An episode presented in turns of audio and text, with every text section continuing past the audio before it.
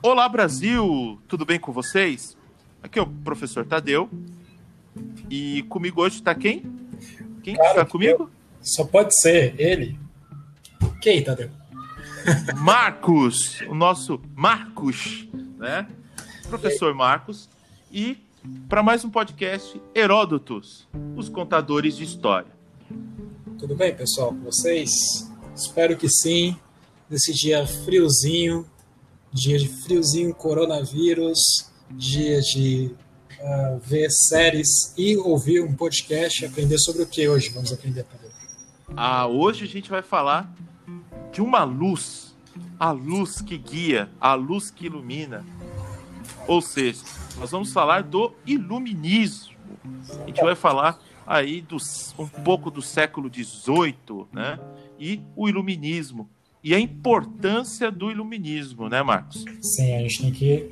Né, é interessante a gente lembrar essa importância do iluminismo que né, alguns governos esquecem né, a importância do iluminismo, né, alguns princípios básicos aí que não podem ser deixados para trás. Né? Exato. E assim, só para deixar, uh, deixar mais claro ainda, cara, iluminismo, ela é, o iluminismo é um, é um conceito que. Ah, ah, Tadeu, mas aconteceu lá no século XVIII. O que, que tem a ver comigo? Meu irmão. Tudo. tudo. tudo. Tá? O, nosso, o nosso mundo é é a base dele é o iluminismo. Então, Exatamente. ah, não é porque aconteceu no século XVIII que eu não vou ligar. Ao contrário, é aí que você tem que se ligar porque é um negócio que está há muito tempo na nossa história. E os efeitos disso são muito importantes para entender o nosso tempo. É, certo? É até engraçado porque o século XVIII, para os historiadores, é visto como um século muito esquisito, né, em termos de, de no plano de história social das ideias, porque é, é, é um período de, que tem rupturas, tem mudanças, mas ao mesmo tempo você ainda tem um diálogo com o passado, com ideias tradicionais. Né? Então, é, você está num pé na mudança e num pé na permanência. Então, é, um, é, o, é o século da crítica, mas também é um século de muitas contradições. Isso, tá? Bom, vamos lá. Só vou, para a gente iniciar, né, antes da nossa introdução, eu vou só uma breve, uma breve definição zona, antes da gente é, entrar mais a fundo no, no iluminismo, só uma breve é, definição. Então, a ideia de iluminismo é uma corrente de pensamento, né? é a ideia da ilustração. Né? Então, essa corrente de pensamento lá do século XVIII, né, principalmente na França, tem, tem a principal característica de acreditar na ideia da razão. Só a razão poderia levar o quê? Levar o conhecimento e o um mundo de transformações. Guardem essa palavra essa palavra, principalmente de luz, que é muito importante, né? Porque se o século XVIII é característico do iluminismo, é, um nome desse século, né? Ele é traduzido como século das luzes. luzes é? Então, qual tudo que está é, antes dele não havia luz. O que, que é o, o, o como a gente chama o, o momento que não há luz, na ausência de luz, a escuridão, as trevas. Então, é, vamos entender um, um pouquinho o contexto, né, para a gente pensar por que é, esse pensamento, uma série de pensadores vão identificar o século XVIII como esse século da luz, da razão, dessa capacidade do conhecimento em é, na busca, na verdade, na busca do conhecimento pela razão. Né? Vamos entender um pouco é, como esses pensadores chegaram nessa ideia do iluminismo. Então vamos olhar primeiro para o século XVII. Por que o século XVII? Para entender por que o século XVIII é o século das luzes. Vamos para as trevas agora, Marcos. Fala um contexto aí. Qual que é a ideia de um contexto de, desse século XVII, Marcos? Então, até indo mais para trás, né, Tadeu? A gente para para pensar, né? O que, que, seria a Idade das Trevas? Seria a Idade Medieval, né? O período, né? A, a, o período onde tinha o que? O feudalismo, né? onde um grande domínio da Igreja Católica. Né? E aí o que acontece? Como a gente muito bem sabe, existem várias rupturas, né? a partir principalmente do século XIV. É, século XIV, ou melhor, século XV, XVI e XVII, né? com o renascimento cultural que acontece na Itália. E aí o que acontece? A, apesar desse renascimento cultural que já começa a trazer a ideia da questão da razão, a questão do indivíduo, né, do ser humano como um todo. Uh, teremos o que, que vai erguer a, na Europa, principalmente no século XV e no século XVI, tá? o absolutismo. Tá? No século XV, XVI e XVII, né? ou melhor, deixa eu formular aqui, no, no século XV, XVI, o absolutismo ele vai se consolidar, no século XVII e XVIII, o absolutismo chega no seu auge. Né? Então, veja só, o, quando, o que estamos falando aqui? No século XVIII, é, desculpa, no século XVII, teremos o absolutismo no seu auge. Tá? Uh, e quando falamos de absolutismo, o que, que estamos falando de absolutismo? Já, quer que eu já adiante aqui, Tadeu? Pode adiantar, pode adiantar. Então vamos lá. Quando estamos falando de absolutismo, gente, a gente está falando o quê? Né? O que é absoluto? Né? Ou melhor, uh, estamos falando do rei, tá? O rei que tem o poder absoluto, o rei tem o poder centralizado, tá? Ele centralizou o poder nas suas mãos, diferente do período medieval, onde os nobres, né, é que detinham o poder. Então, o poder é o quê? Descentralizado. No caso Isso. aqui, né, o rei centralizou o poder do Estado, da nação, nas suas mãos. Quer acrescentar alguma coisa, Tadeu? Sim, só para deixar claro que esse, é, essa a, a ideia do absolutismo, essa construção do poder concentrado nas mãos de um rei. E aí tem o, o, o exemplo clássico, né? Que vo, se você não tiver dormido nas aulas de história, né, amiguinho? Você vai lembrar do Luís XIV. Né? Como que ele, ele colocava a mãozinha, né? Na, nos quartos e falava, e falava o seguinte: o Estado, quem que é o Estado? Sou eu. É ele. O Estado sou eu. Ou seja, porque todo o poder, tudo passava por quem? Pela vontade e pela decisão do rei. Né? Logo, se tudo passa pela sua vontade, pela sua decisão, o Estado realmente é o rei. Né? Não, não tem como não é, não tem como dissociar a figura do Estado e a figura do rei. Por isso vem a ideia de absoluto, de absolutismo. Tudo passa por ele. Ele é o poder absoluto. É interessante que esse rei Luís XIV, né? Esse, Luís, esse rei, esse Luís XIV, ele fazia vários banquetes, vários bailes, né, várias festas nos seus palácios, que é, o palácio é uma característica né, do Estado absolutista, né, e a, o banquete, o baile, as festas, era uma demonstração do poder, né, da riqueza desse, né, desse Estado absolutista. E olha só que interessante, um baile, uma noite, né, uh, o Luís XIV fez um baile de, né, de fantasia, uma festa de fantasia. Né? E aí, como é que você acha que ele foi fantasiado, Tadeu? Ele? Qual era a fantasia ah, dele? A fantasia dele era linda, né? Geralmente com a cor púrpura, que era a cor Sim. do rei. Não, mas você não imagina o, o traje que ele estava vestindo? Estava vestindo o quê? Estava assim, imitando um papagaio, um policial, como é hoje? enfermeiro. Oh, e, e, isso seria animal, imagina o. Para quem está ouvindo esse podcast, depois procure, né? O Village People seria maravilhoso. Tá... Luiz XIV de Village People. Não, Marcos, pode falar, cara. Ele tá fantasiado de sol. Olha só que interessante. Claro. Ele tá fantasiado de sol, né? Por quê? Porque representa, né, que todos estão em torno do rei, né? Olha só a mensagem que ele traz, né? E também não só isso, mas como muda o que é uma mudança do paradigma do que do heliocentrismo, né? É, ele, ele, ele traz ele é como é o heliocentrismo que se consolidou e ele expressa isso, né? Num período que até pouco tempo atrás, no século 15, século 14, o mundo era a Terra era vista como centro do universo. Agora é o Sol. Exato. O Sol é centro do universo, e, o, e quem que é o centro do universo para o rei? O rei. Né? Então, olha só como é a mensagem aí que ele traz. Né? Imagina o ego dessa pessoa, né? Oh, nossa, deve ser aquela. Nossa senhora. Puta merda. Né? Deve ser... é que, é que o cara deve ser do signo de leão, né? Para quem gosta de astrologia, é, né? O cara de astro... é. astrologia ele é, ele é o, é o centro das atenções. Exatamente, é o centro das atenções.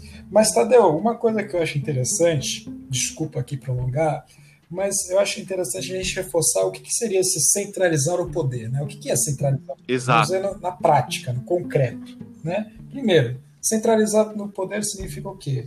É definir tributos, tá? Então ele quem define os tributos, quem paga o quê, quanto deve ser pagado, tá? As tributação do Estado de uma maneira geral. O rei é que delimita o território, então aquela parte do território, aquela faixa de terra determinada pelo rei, ele que fala, ó, até aqui, até aquela montanha, até aquele rio, isso tudo aqui é meu. E é meu mesmo, nessa expressão que ele fala, é meu, é minha propriedade, é meu reino, né? Claro que muitas vezes o rei pode falar que aquela terra, aquela árvore, aquele rio está no outro reino e ele fala que aquele rio na verdade é meu, o que, que isso vai relevar? A guerras, né? Então, ah, só, só para deixar claro, né? Uma coisinha aí, pessoal, que ah, mas como assim? Ele está falando que tudo é dele? Sim, não tem ideia. Eu vou repetir. O Estado é o cara, não é. Ah, não existe. A ideia de cidadania, isso vai ser importante lá na frente. A ideia de cidadão é com a ideia do iluminismo. Exatamente. É a influência do iluminismo. Porque até aqui não existe essa ideia de cidadania. Todos são o quê? Súditos. Do rei. Exatamente. Do rei, né? É, então, então, aquela faixa de território então, é determinada por rei. Então, tudo que está dentro daquele território é do rei. E o rei que manda. Né? Então, ele, ele, que manda, ele que define os tributos, ele que define a justiça, ele que escolhe os juízes, ele é o juiz máximo é a última instância. Uh, o rei é o comandante supremo do exército, tá? Uh, uh, enfim, ele que define as leis, ele que define a língua oficial do Estado e por aí vai, tá? É, é. Fala, Tadeu. Não, só para fazer uma analogia, né? Era, era, o rei nesse momento, ele era não só o técnico de um time de futebol, ele era o capitão, ele era o presidente, ele escolhia o uniforme, ele batia o escanteio e ele marcava o gol ao mesmo tempo. É. E ele que defende. Não, ele é. Exatamente. Mas ao mesmo tempo, Tadeu, eu vou trazer aqui uma questão é, para problematizar esse poder total dele. O rei tinha poder total? Tinha. Mas ele também estava inserido em algumas normas. Né? O rei ele não poderia também é, romper certas normas, por exemplo, normas de etiqueta. Né? O rei ele tinha, ele estava dentro de um padrão de normas de etiqueta. E ele também estava ali naquele poder todo por uma condição. A quem era interessante o rei ter esse poder todo? Duas classes, tá? Duas classes. A burguesia e a nobreza, tá? O rei ele tinha todo esse poder porque ele conseguia equilibrar tá, a disputa entre classes, entre essas duas classes sociais tá? entre a nobreza e a burguesia. Então, o equilíbrio, tá? o equilíbrio dessa, da disputa de classe entre a nobreza e a burguesia é o que mantinha o rei no poder. E por que o rei no poder era interessante para essas duas classes? Porque o rei garantia o quê? Os privilégios para a nobreza. Tá? Ele garantia os privilégios políticos para a nobreza, os títulos de terra para a nobreza. E para a burguesia? Por que é interessante para essa burguesia o poder do rei. Porque o rei, né, ele, é, a política econômica do absolutismo favorecia essa burguesia. Né? Não estamos falando de uma qualquer burguesia, tá? Que burguesia estamos falando? Que burguesia estamos falando? Estamos falando da burguesia mercantil. Né? Não é qualquer burguesia. É uma burguesia que lucra a partir das atividades mercantis, a partir do comércio. Tá? É isso que estamos falando. É uma burguesia que lucra com as transações comerciais, as transações mercantis. Então, estamos falando que tipo de política econômica, gente? Né? De política econômica de Estado. O mercantilismo. Tá? Então, você aí que está nos ouvindo, seja você aluno, seja você aluno de ensino fundamental, ensino médio, seja um vestibulando, ou seja até mesmo uma pessoa que tem interesse em aprender história. Né? Uh, quando a gente fala de absolutismo, a gente tem que lembrar o quê? Depois, né, claro, do poder central do, do rei. Temos que lembrar do mercantilismo, gente. Tá? Mercantilismo aqui é fundamental. O que, que é o mercantilismo? é uma atividade, é atividade, é uma política de Estado, tá? baseada nas transações comerciais. E ele possui três princípios, tá? Três princípios, gente, três princípios que são fáceis, mas muita gente se enrola aí. Né? Isso. E é muito importante entender esses princípios. Por quê? Né? Porque ele vai fazer total diferença né, no, no, no nosso assunto central, que é o iluminismo. Exatamente. Primeiro princípio. Total. Total, totalmente. Total. É, sem entender esses princípios, vai ser difícil entender a, a ideia que vai surgir de economia lá no, no iluminismo. É, então, para o que você está fazendo, presta atenção aqui. Vamos lá. Primeiro princípio, mais fácil de todos, é o metalismo, pessoal. princípio do metalismo, que é um princípio muito fácil, muito, muito básico, que é o quê? uma nação ela é rica quanto mais metais preciosos ela tiver, né? Basicamente, você é rico quanto mais metais preciosos você tiver. Então, se uma nação tem muitas minas de ouro, prata, enfim, bronze, né? Essa nação, consequentemente, dentro deste princípio, vai ser uma nação rica, tá? Qual que é a questão? A Espanha, né? Uma observação aqui. A Espanha era rica em minas é, de prata, salvo me engano, tá? Talvez eu esteja um equívoco, mas acho que não, é, é, é Minas de Prata. Uh, mas não, não, era tão grande assim. Né? A questão é, a Espanha e Portugal vão começar a buscar o quê? Metais preciosos aqui na América. Tá? Daí mito, os mitos, né? as lendas de Eldorado. Tá? Busca Exato. do ouro, pela busca de metais preciosos, né? a cidade lendária feita de ouro. Né? E aí tem um, um, filme muito bacana, um desenho animado que eu recomendo que vocês assistam, né? porque agora todo mundo tem tempo de sobra, né? todo mundo tem tempo de sobra agora, né? Para ver filmes, né? Que é o Eldorado, né? Não o shopping, é o filme, tá? filme. É, o shopping está é, fechado é, nessa altura do campeonato. Né? E não vão ao shopping, né? Fiquem em quarentena. Mas é um filme Eldorado tá? Que é um filme, se não me engano, da DreamWorks, tá?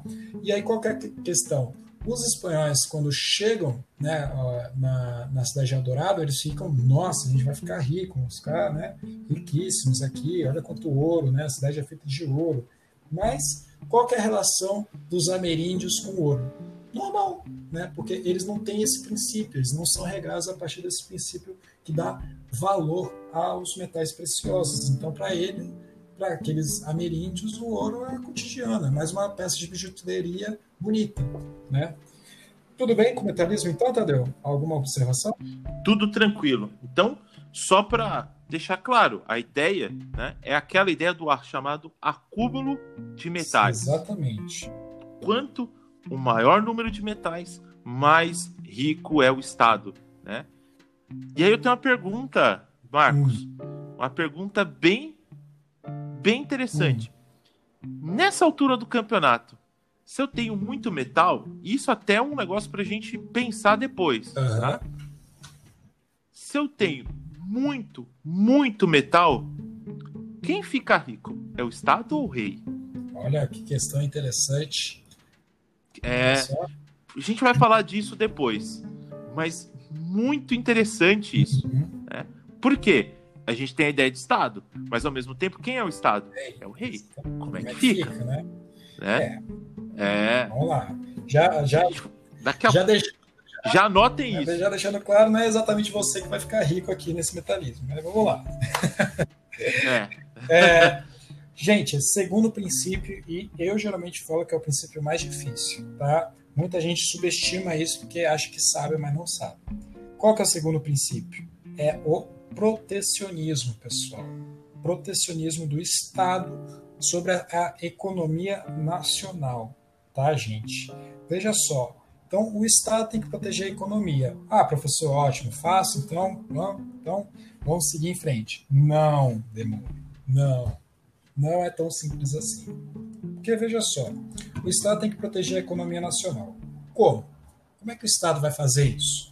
O Estado pode, uma das formas do Estado fazer isso, e é que geralmente a gente mais estuda mesmo, é criando barreiras alfandegárias, né? Então, o Estado visa o quê? Exportar o máximo possível, né? E importar o mínimo possível, ou seja, comprar o mínimo possível. Então, ele cria barreiras alfandegárias para proteger a economia nacional. Qual que é o sonho de todo Estado absolutista?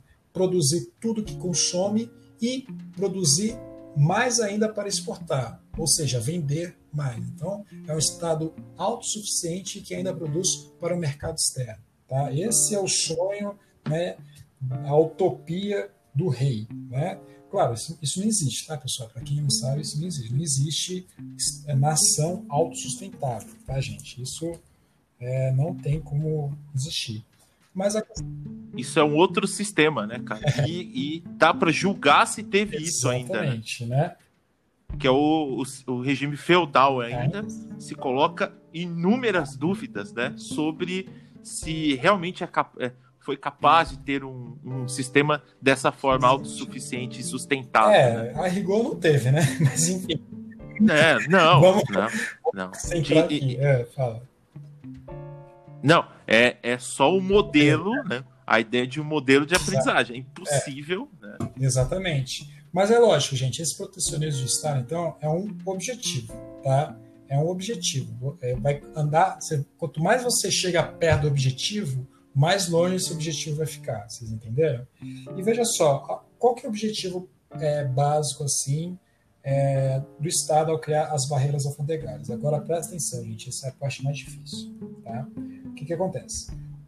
O Estado ele quer manter a balança comercial, tá? a balança comercial favorável, em superávit. Tá? Então, é, quanto mais o Estado exporta do que compra, ou seja, quanto mais o Estado vende do que compra, em outras palavras, quanto mais o Estado exporta do que importa, a balança comercial desse Estado vai estar. Qual é a situação dessa balança comercial é, do Estado? Ela vai estar favorável, tá? Ela vai estar, em outras palavras, em superávit, tá? E é, é, é, é esse o objetivo concreto do Estado, tá? Manter a balança comercial em superávit. Agora, o que, que o Estado quer evitar? Déficit, que essa balança comercial esteja em déficit. O que, que é déficit? É o Estado tá, está importando mais do que exportando. Né? Então, ele está tá saindo muito dinheiro do Estado do que está entrando. Tá? Então, o Estado ele quer evitar o déficit da balança comercial. Tudo bem, gente? Então, o protecionismo é o quê? Criar barreiras alfandegárias para, com vistas né, de manter o, a balança comercial do, da nação em superávit. Tudo bem, Tadeu? Falei grego, falei difícil. Não, não. Tá tranquilo. Então, vamos tranquilo. para o terceiro e último, tá? O terceiro e último eu considero fácil. Por quê? Porque basicamente é o colonialismo e industrialismo, tá? É seguindo mais ou menos aquele princípio que o Estado quer se tornar, que o Estado absolutista quer ser, né? um Estado autossuficiente e que exporta. Então, como uma nação, por exemplo, como Portugal e Espanha não conseguem produzir tudo que eles consomem, eles vão buscar o quê? Colônias né? E também né, vão buscar colônias a fim de encontrar o quê? Metais preciosos, né?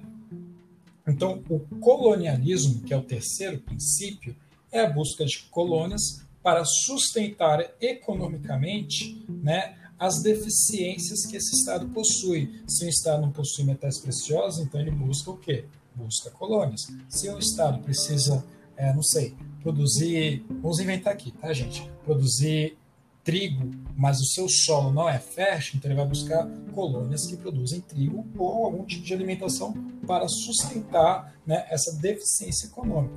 Tá?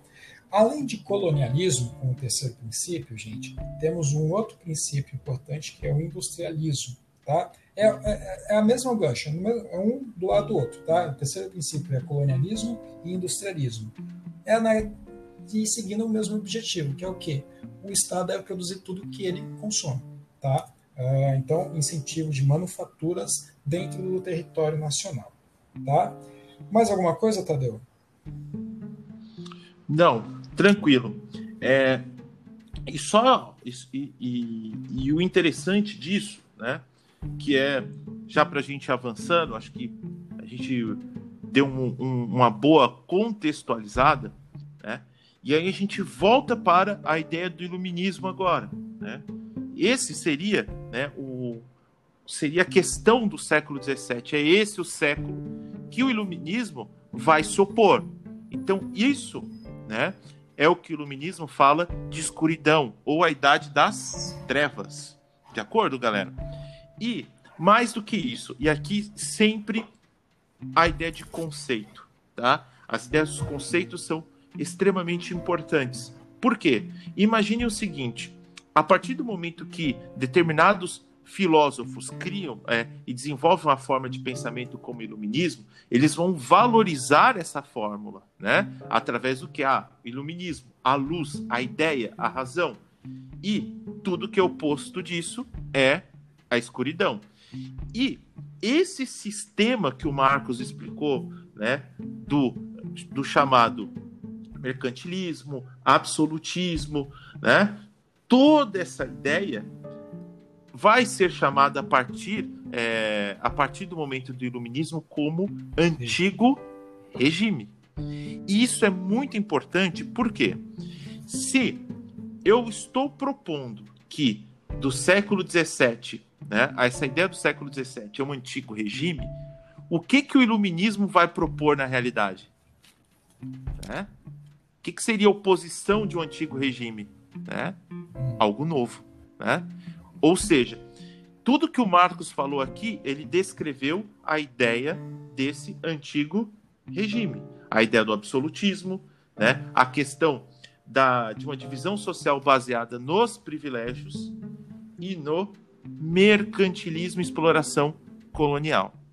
Tá certo? Então, essa sociedade em que o uh, iluminismo vai ter uma oposição será o que nós chamamos de antigo regime. Isso, com certeza, os professores falaram isso para você. Ah, a sociedade e daqui para frente eles vão se referir, né, ao absolutismo, a tudo isso que foi dito agora como antigo regime, como um bloco só, entendeu? Ah, o que, que é o antigo regime? Isso é questão até de um milhão de provas, né, Marcos? Ah, caracterize o antigo regime. É isso: absolutismo, mercantilismo, exploração colonial e uma sociedade baseada nos privilégios. Tá bom? Beleza? Só, só colocar uma outra questãozinha aqui importante, né? Essa sociedade baseada nos privilégios, ela tá ela tá calçada por uma sociedade estamental, né?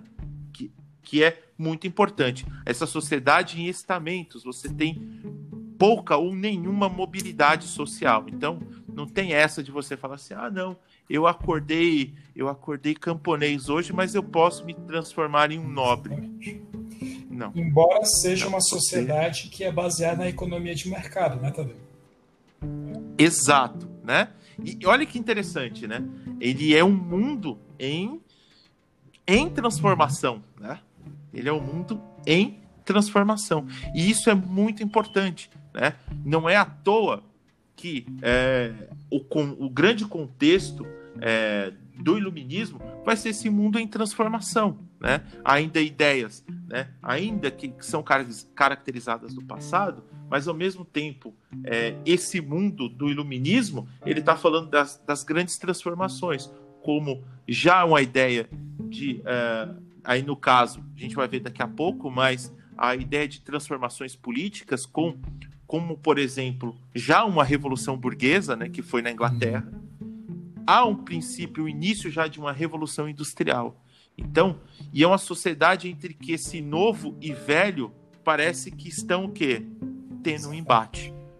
Tudo bem, Marcos? Alguma coisa a acrescentar, vamos cara? para o barco, vamos ver o que é iluminismo.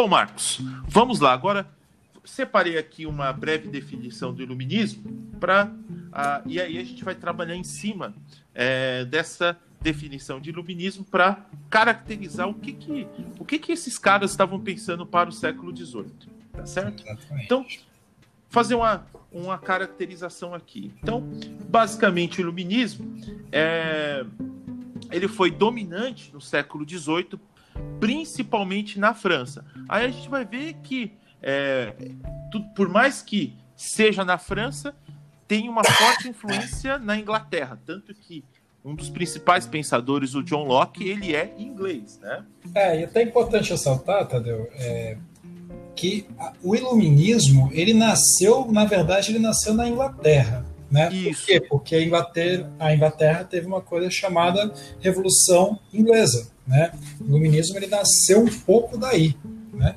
Exato. Mas pode, pode continuar.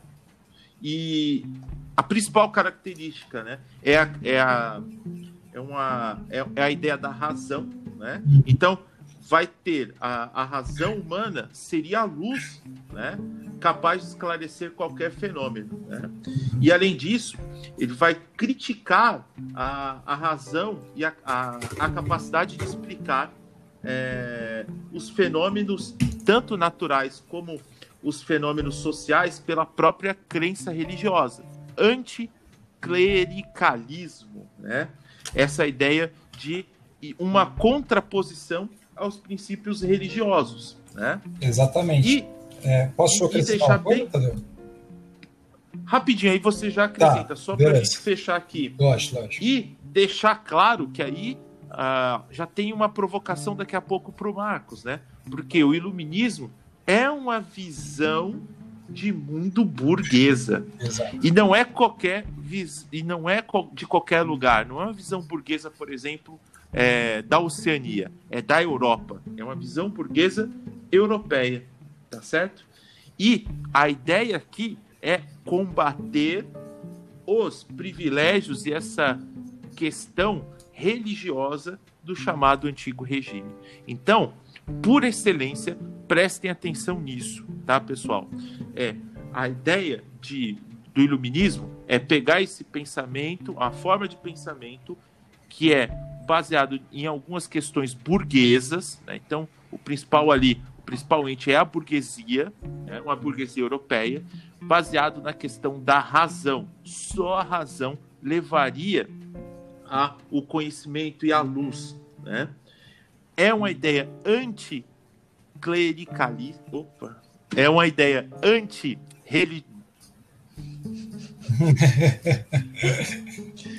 Caralho. É, é uma ideia anti-clerical. É, vou, vou apelar pro clerical, né? Vamos lá de novo. É uma ideia que tem uma ideia de um de ser anticlero nesse momento, ou seja, tinha posições contrárias aos privilégios do clero ou da maneira que o clero explicava o mundo. Clero católico, e, diga de passagem. Né? Isso, católico, né? E deixar muito, muito claro essa ideia contrária do antigo regime, tá certo? E aí, Marcos, já uma pergunta antes de aí você fala sobre a questão religiosa, mas deixar uma pergunta para vocês. É uma pergunta que talvez é, surja agora, né? Mas, Tadeu, peraí. Vocês falaram um pouco antes que o, a burguesia curtia a ideia do mercantilismo. Por que agora o iluminismo é, é, uma, é uma forma de ideia burguesa? Se é uma forma de ideia burguesa, então eles são contra o antigo regime? Sim, são. E aí eu fico a pergunta por Marcos. Por que, Marcos? Cara, uma pergunta muito capciosa, uma pergunta muito interessante ao mesmo tempo. Por quê? É, primeiro, a gente está falando que não é qualquer burguesia, né? Primeiro é uma burguesia o quê? Mercantil. Essa burguesia mercantil, evidentemente que era interessante para ela, né? As relações mercantis, a, a, política de Estado mercantil, protecionismo, A questão é, teremos a ascensão de uma burguesia, vamos assim, entre aspas, aspas, né, entre aspas, nova no século XVIII, que é uma burguesia mais centrada na indústria, né?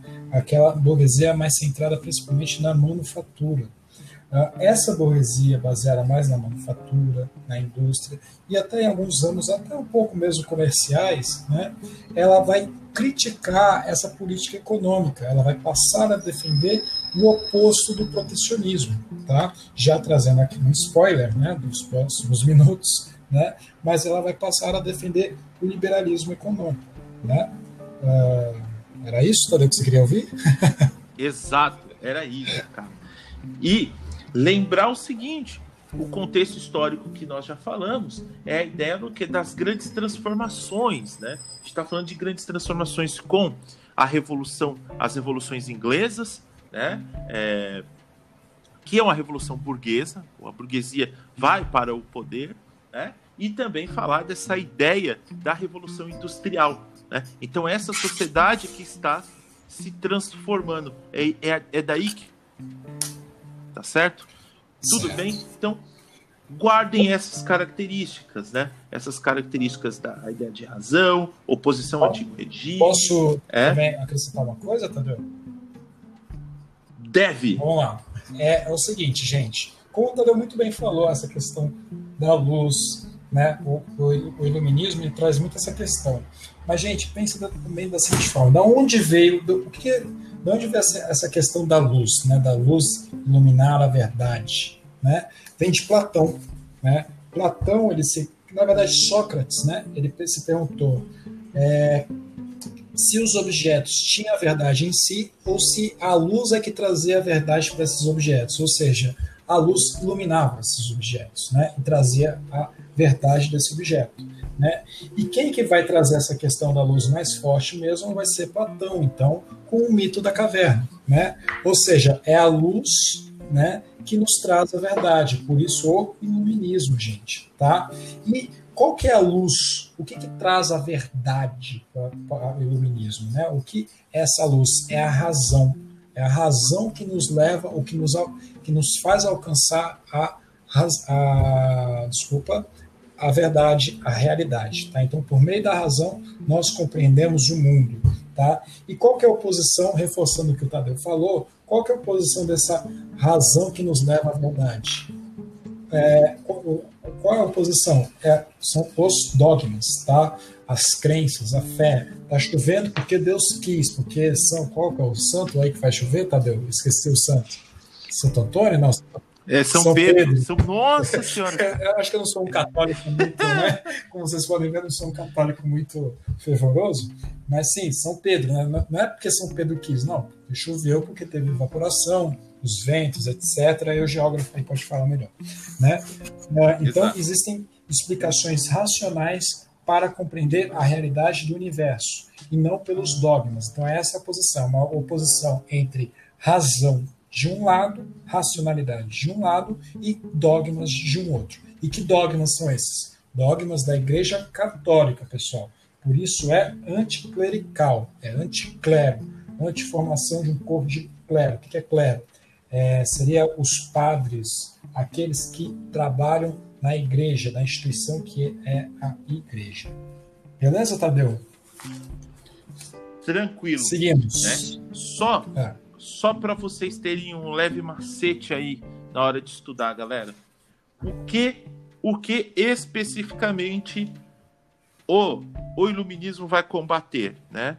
Então, ó, um macete mais com dois S, tá? Então escrevam mais M A I S S, tá? Então ele vai combater isso. Então M de mercantilismo, né? então vão ser contra as práticas mercantilismos, do mercantilismo, do, do rei ter o controle dessa economia, né? Tá? De uma política mercantil, né? O A de absolutismo, ou seja, do rei concentrar o poder em suas mãos, né?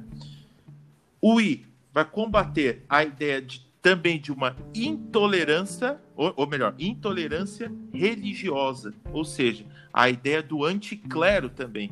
católico. Então, o mundo do iluminismo prevê o quê? Não a intolerância, mas sim o quê? A permissão de ter outras religiões também, sem o monopólio da igreja católica. Não só pelo clero, certo? é interessante lembrar, o rei é o quê? Absoluto, né? no seu território, Exato. na sua nação. Se ele é absoluto no seu território, na sua nação, ele pode definir muito bem qual é a religião que o povo, que a nação deve acreditar, né? Qualquer nação, qualquer religião. No caso, geralmente, o catolicismo, né? O que eu ia falar, não. É, o rei fala aqui, todo mundo acredita, todo mundo é católico. Se você não é católico, você vai queimar na fogueira, né? Então, por isso é intolerância religiosa. Continua aí. Isso. E o primeiro S de sociedade estamental, ou seja, no iluminismo eles são contra basicamente o que? É a falta de mobilidade, essa uma sociedade de privilégios, né? E antes eu vou falar essa aqui e daqui a pouco a gente vai problematizar esse último S, que é a servidão e escravismo, tá? Aqui a gente já vai problematizar que, que tem algumas questõezinhas aqui, tá? Mas se eles são contra é, esse mais, o que, que eles vão defender então? Tá? Marcos, se eles são contra o mercantilismo, eles vão defender que prática econômica? Você já deu spoiler aí. O liberalismo econômico. Ou seja, a ideia em que esse, o, o Estado vai controlar essa economia? Exatamente, é contrário. É, é, o, é, o, é o contrário, contrário, né? Então, é livre comércio, né? o comércio, o livre, comércio, livre mercado, desculpa, o mercado se regula sozinho, né? embora esse Covid-19 aí né, não, não, deixa bem clara essa questão. Né? Mas provocações à parte, né, é, é, o livre mercado, deixa o mercado fluir, não interfira no mercado, principalmente aqueles pensadores econômicos que eram chamados de fisiocratas. Tá? Você quer que eu já entre nos autores dos fisiocratas? Já pode então, falar, pode falar dos fisiocratas. Então, vamos lá, gente. Então, os fisiocratas, né? É, os, fisio, os, fisiocratas eram basicamente uma, é uma escola, vamos dizer assim, de pensadores econômicos da França. E quem vai se destacar entre os fisiocratas é Quesney, né? É, eu não sei se você se pronuncia assim, Quesney, né? Mas se você quer anotar aí, se, escreve assim: Q-U-E-S-N-A Y, né? Então, Kesney, tá? E o Kesney, ele vai ser autor daquela famosa expressão, Tadeu, eu sei, Tadeu, que você tem uma crush, né, que é liberal. Eu sei. Não adianta você negar. Não. Eu sei que você não. tem uma crush que ela é liberalzona, aquela liberal, eu tenho certeza que ela se formou no INSPER até, né? Economista do INSPER, liberalzona. Eu vou te dar uma dica como você deve conquistar ela, Tadeu. Sabe o que você fala para ela? Você chega no ouvido assim, né? Bem sutil, bem sorrateiro e fala: Laissez faire, laissez passer. Entendeu? A dica? Laissez faire, laissez passer. Essa é a frase de Kesney, que todo liberal atualmente adora. Não acredita. Não, todo liberal, lógico, né? Ele diz ele que acredita, né? Mas é, é, essa é uma frase importante, pessoal. Brincadeiras à parte, laissez faire, laissez passer é uma frase é, que ele criou, né? Que significa é, deixar e fazer, deixar e passar. O que significa essa frase?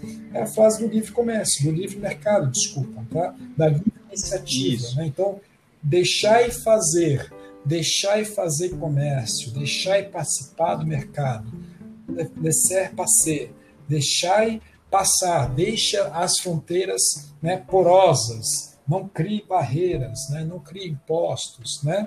Então, é ele que traz muito essa ideia forte da livre iniciativa e do livre mercado. Tá? Uh, então, você já sabe aí como conquistar o seu crush liberal. Pessoal, então beleza. Kesney é basicamente isso. Ele já traz essa ideia da livre iniciativa e do livre mercado. Mas quem vai aprofundar esse princípio é o Adam Smith, tá? no seu famoso livro Riqueza das Nações e o Trabalho. Tá? Desculpa, o livro se chama apenas Riqueza das Nações. O que, que acontece, gente? qual que é o, bom, acho que eu já dei já o spoiler já aqui, né? Mas o que que produz a riqueza de uma nação, Tadeu? O que? São os recursos naturais? É a Amazônia, né? São os metais preciosos, né? Como dizia o metalismo, né? Ou, se fosse a Amazônia ou os recursos naturais, ele era um fisiocrata. Exatamente. Aqui ele não é bem que ele tá falando, não, hein, cara? Não tá falando muito disso, não. Eu acho que ele, o Adam Smith ele vai pensar mais na questão do trabalho. Exatamente, Tadeu. É o trabalho, tá? Ele vai defender que as, as riquezas das nações, o que gera a riqueza das nações é o trabalho, tá, gente? Ah, veja só, se é o trabalho que gera a riqueza das nações, então o homem deve ser livre para o trabalho e deve ter uma especialização no trabalho. O homem deve ter a liberdade para se especializar naquele, naquele determinado trabalho, tá? Para poder produzir mais e gerar o quê? Mais riqueza. Tá? Então ele defende já uma divisão do trabalho.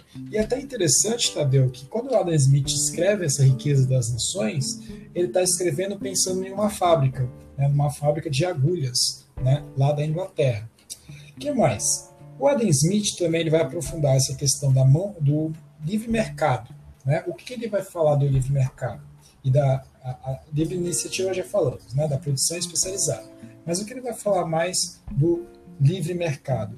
Ele vai dizer o seguinte: olha, o, o mercado tem que ser livre porque ele se autorregula, ele é autônomo, existe uma mão invisível né, do mercado né, que regula as relações, né? Como a gente pode ver ah. agora nessa situação de Covid-19, talvez não seja bem assim. Mas vamos deixar essa questão aqui para o final do podcast para a gente conversar sobre isso. Né?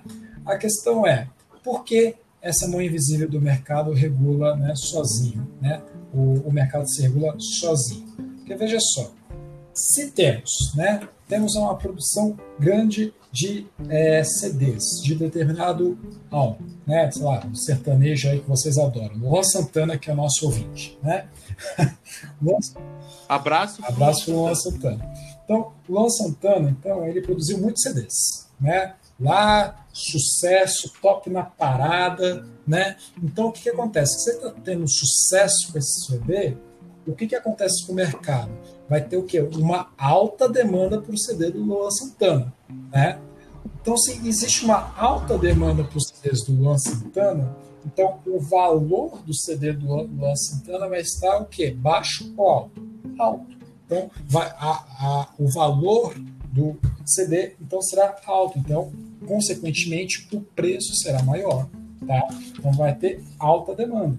Né? E a, essa alta demanda por uma oferta limitada, né? sempre tem uma, uma limitação da oferta, então, a, se a demanda ultrapassar essa limitação da oferta, teremos consequentemente o quê? Um aumento do valor e do preço tá, desse CD do Luan Santana. Mas aí o que acontece? O Luan Santana passou por umas crises, né? O Zé ele passou por uma crise amorosa. Estou inventando aqui uma história do Luan Santana. Né? Não me processe, sem processar. Uh, e aí ele faz um CD ruim, né? Tem um CD ruim do Luan Santana. O que, que acontece? o que, que, acontece né, com esse CD do Luan Santana? Não vai vender. Então, consequentemente, não teremos uma demanda. Tá? Não teremos uma geração de demanda do CD do Luan Santana. Tá? E, consequentemente, sem demanda do, do, do CDs do Luan Santana, teremos uma alta oferta. Por quê? Porque não está tendo consumo desse CD do Luan Santana. Então, o valor cai. O valor desse CD do Luan Santana é abaixo. Né? E, consequentemente, se não está vendendo, né, o preço vai ser o quê? Vai ser desvalorizado. Tá? Então, vamos lá, gente. Quando temos uma alta demanda, tá? resumo da ópera aqui. Quando temos um alto, uma, uma alta demanda tá, para uh, pouca oferta, teremos o que? Uma valorização do produto, consequentemente um aumento do preço. Se temos baixa demanda para muita oferta, consequentemente teremos o que? Uma desvalorização desse produto e um, um decréscimo no valor, né, aliás, no preço desse produto. Tudo bem? Então, isso é essa regra da oferta e da demanda se chama lei da oferta e da procura, tá, gente? Uh, foi claro, Tadeu? Alguma coisa para acrescentar? Foi. Não, tranquilo. Um abraço né? pro Luan Santana. Só... A gente gosta de você. É. Luan Santana, é, que, que o Luan Santana gosta muito, inclusive, do Adam Smith. Né? É um especialista, né? Enfim, do Adam Smith. Bom, é, vamos para o segundo ponto lá, né? Que eu falei, né? Os iluministas eram contra o absolutismo. Qual que seria essa ideia de um da oposição ao absolutismo, a essa ideia de concentração de poder, Marcos? De oposição à, concentra à, à concentração de poder? Bom, Isso. qual é a questão? De onde vem essa legitimidade de concentração do poder, Tadeu? Vem daquele pensador né, chamado Jacques Bousset, tá? Uh, o Jacques Bousset falava o quê? Olha, uma nação tem um escolhido por Deus, que é esse escolhido por Deus vai liderar essa nação. Esse escolhido por Deus é o rei, por isso que ele é absoluto, é o grande líder, né? Então ele é soberano. É o poder é divino, né? O poder divino Exatamente. dos reis. Exatamente. Então ele é soberano. E inclusive o Thomas Hobbes, né, ele vai falar isso, que a soberania de uma nação vem do rei. Tá, pessoal? A soberania, Thomas Hobbes fala isso. A soberania de uma nação vem de um rei. Tá? Isso é Thomas Hobbes. E também podemos acrescentar aqui Jacques Rousseau. O que, que acontece? Os liberais vão discordar disso, pessoal, totalmente oposto. Tá? É uma discordância total, uma oposição total a essa ideia de soberania a partir do rei. Para os liberais, e inicialmente John Locke, tá? John Locke vai falar: não, a soberania não vem do rei. A soberania vem de quem? John Locke, não só John Locke, John Locke e Rousseau também vai falar isso, tá? A soberania vem de quem? Do povo, pessoal, do povo, tá? A soberania de uma nação vem de um povo. A nação é soberana a partir do seu povo, gente, tá? Isso. Que hoje a gente usa como que a ideia do poder vem da onde? Emana de povo, quem? Exatamente. Né? Temos o nosso presidente eleito aí. Da onde veio o poder desse presidente? Da eleição. O povo elegeu esse presidente, queira você sim ou não. Tá? Ele é eleito, democraticamente eleito. Isso. Tá? É, a ideia aqui é que o, o povo conferiu a ele o poder de ser presidente durante quatro Exatamente. anos. Ele não é um escolhido por Deus. Exatamente. Olha, é, é, é, aparentemente, né? É, parece que é uma coisa boba, mas não é. É um negócio muito sério isso. Que você o quê? Você está transferindo o poder de um ponto a outro. Aqui, você elimina a ideia de súdito. Entendeu? Aquele momento, pessoal, que, a gente, que eu falei sobre os súditos e cidadania, é isso que eu quero dizer. Por quê? O poder não está mais na figura de um rei conferido por um poder divino. Não, agora está conferido na população geral. Ou seja, aqui existe uma ideia de cidadania no fundo, né? que o, a população decide e confere ao líder o direito político. É muito importante essa ideia, porque ela vai criar a base central do que? Do, do que a gente chama de democracia. Tá? Então, anotem isso. Quem trouxe isso? Quem foi o primeiro cara né, até essa ideia? John Locke. Tá? John Locke, depois Rousseau também vai aprofundar isso, tá? que todo poder emana do povo, tá, gente? Isso. E, e Marcos, daria para a gente falar também, né, de, de uma outra questão aqui, cara, sobre é, ainda sobre a oposição ao absolutismo, né, de um outro pensador, né, que é a questão do Montesquieu, Exato. né, e a ideia da divisão, né, dos Exatamente. poderes, né. E aqui, por quê? Na visão do, do Montesquieu, porque o, era uma, o, o rei concentrava também os poderes, né?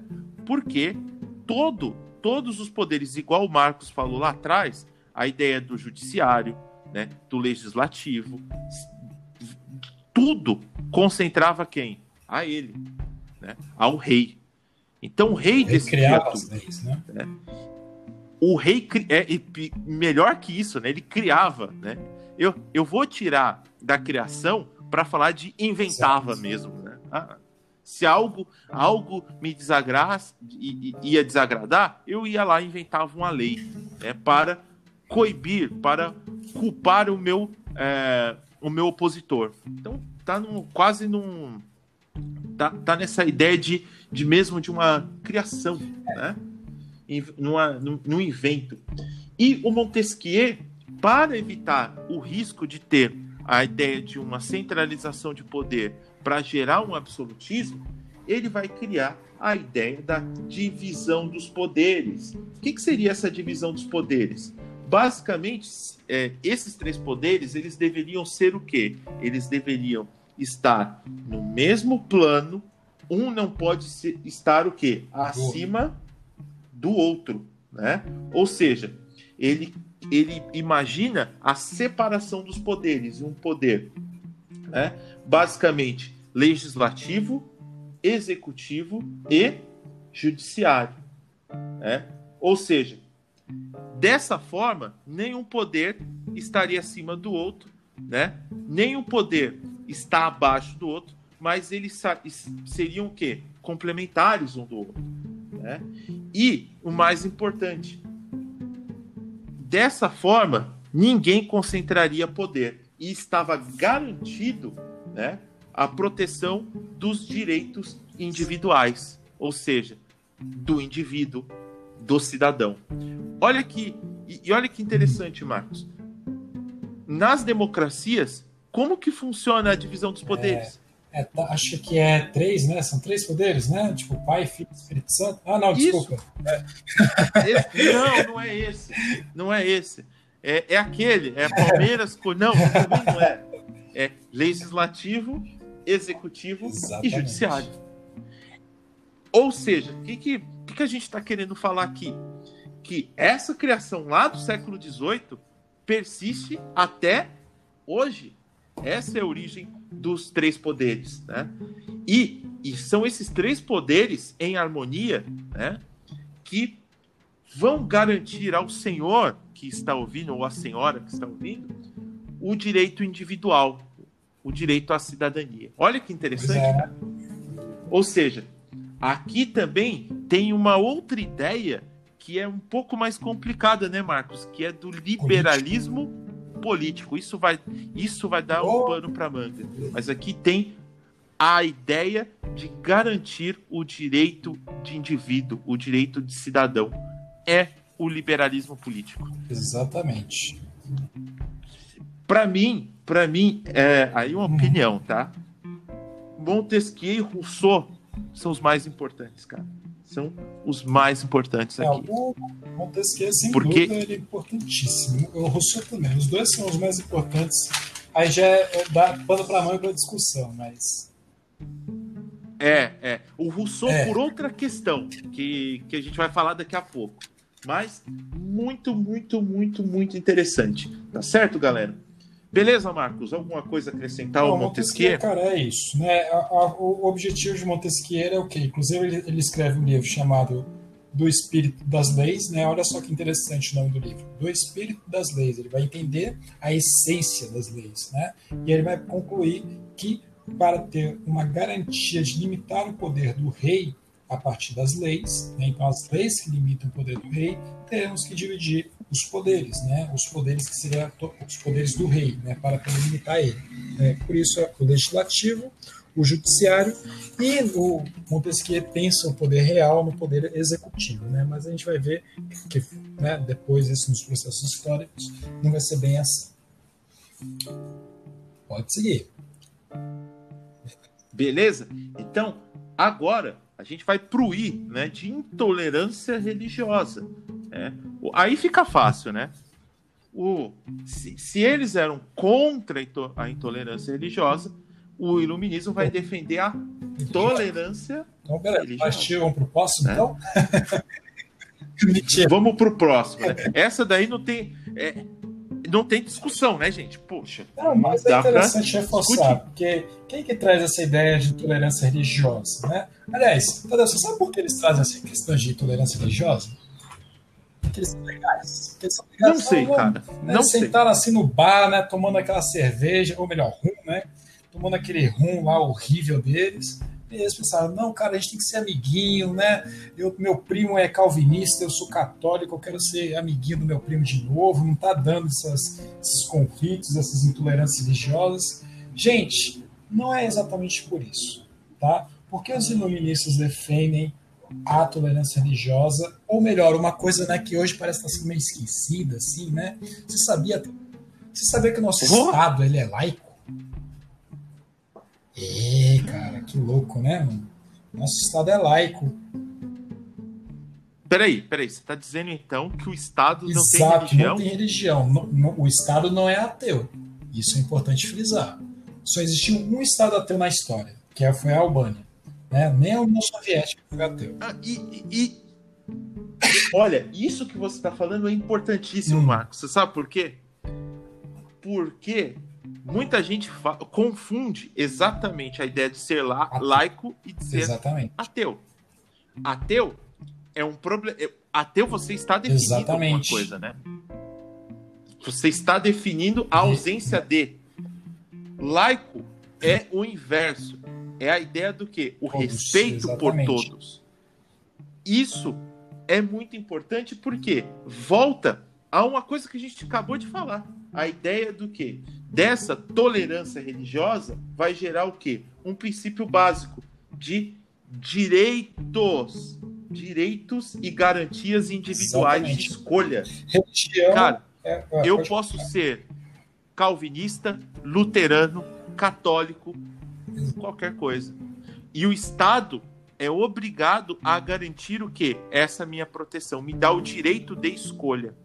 Então, na verdade, né, a, a ideia de laico não é a ideia do que de ausência e sim de todas. É o Estado, é esse Estado garantir ao senhor e à senhora o direito de ter qualquer religião e também garantir o direito de não ter Exatamente. religião.